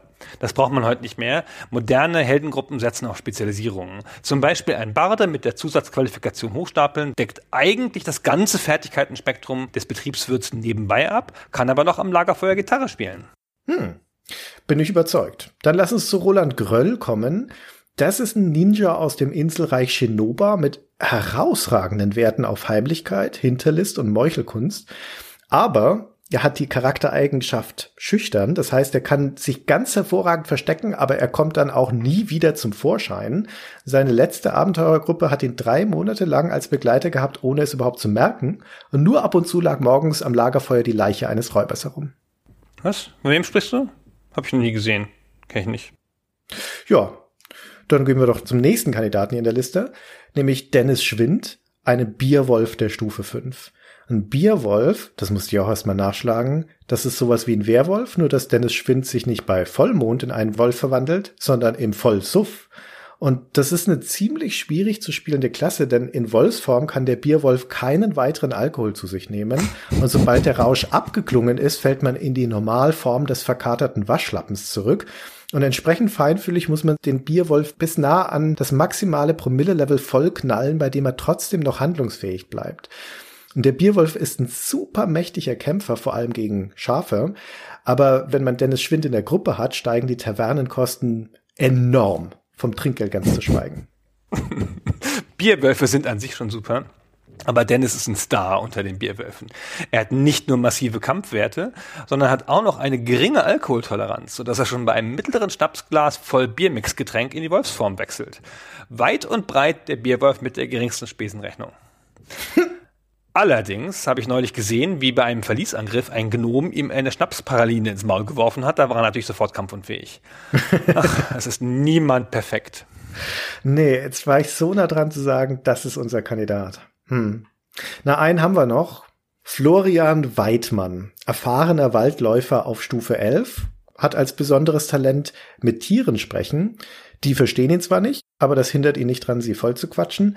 Und er hat auch einen Tierbegleiter, einen Kauz namens Paul, der ihm tagsüber als Speer und nachts als Kopfkissen dient. Und er hat eine Spezialisierung unter Pflanzenkunde auf die Kategorie natürliche Rauschmittel und ist deshalb ein geschätztes Mitglied jeder Abenteurergruppe. Und zwar umso geschätzter, je länger er dabei ist. Und im Laufe der Zeit wird er komischerweise auch immer wohlhabender. Der Weidmann, äh, der hat man neulich dabei, das war ein Elend. Erst will er nicht in die Stadt, weil er kein Stadtläufer ist, dann will er nicht ins Verlies, weil er kein Verliesläufer ist. Und als wir dann endlich wegen ihm in den scheiß Wald gegangen sind, da hat er nur kleine Tiere an die Bäume gefesselt und ihnen Vorträge über Zahnhygiene gehalten. Ach, weiß nicht. Ich weiß nicht. Interessantes Feld hier, aber die Auswahl fällt wahnsinnig schwer. Ich glaube, wir müssen doch auf die nächste Edition warten. Ja, genau. Wir warten noch mal ab. Vielleicht kommt da noch, kommt noch was Besseres. Ansonsten nehmen wir natürlich schon den Betriebswirt mit, der kann ja alles. Das war. Oder den Bierwolf. Okay, Gunnar. Gut, dass wir das mal durchgesprochen haben. Ja. Wird wieder Zeit für eine Runde Stay Forever, das Pen and Paper Rollenspiel. Das machen wir, Christian. Vielen Dank. Bis dann. Ciao. der Bierwolf. Wie lustig ist das denn?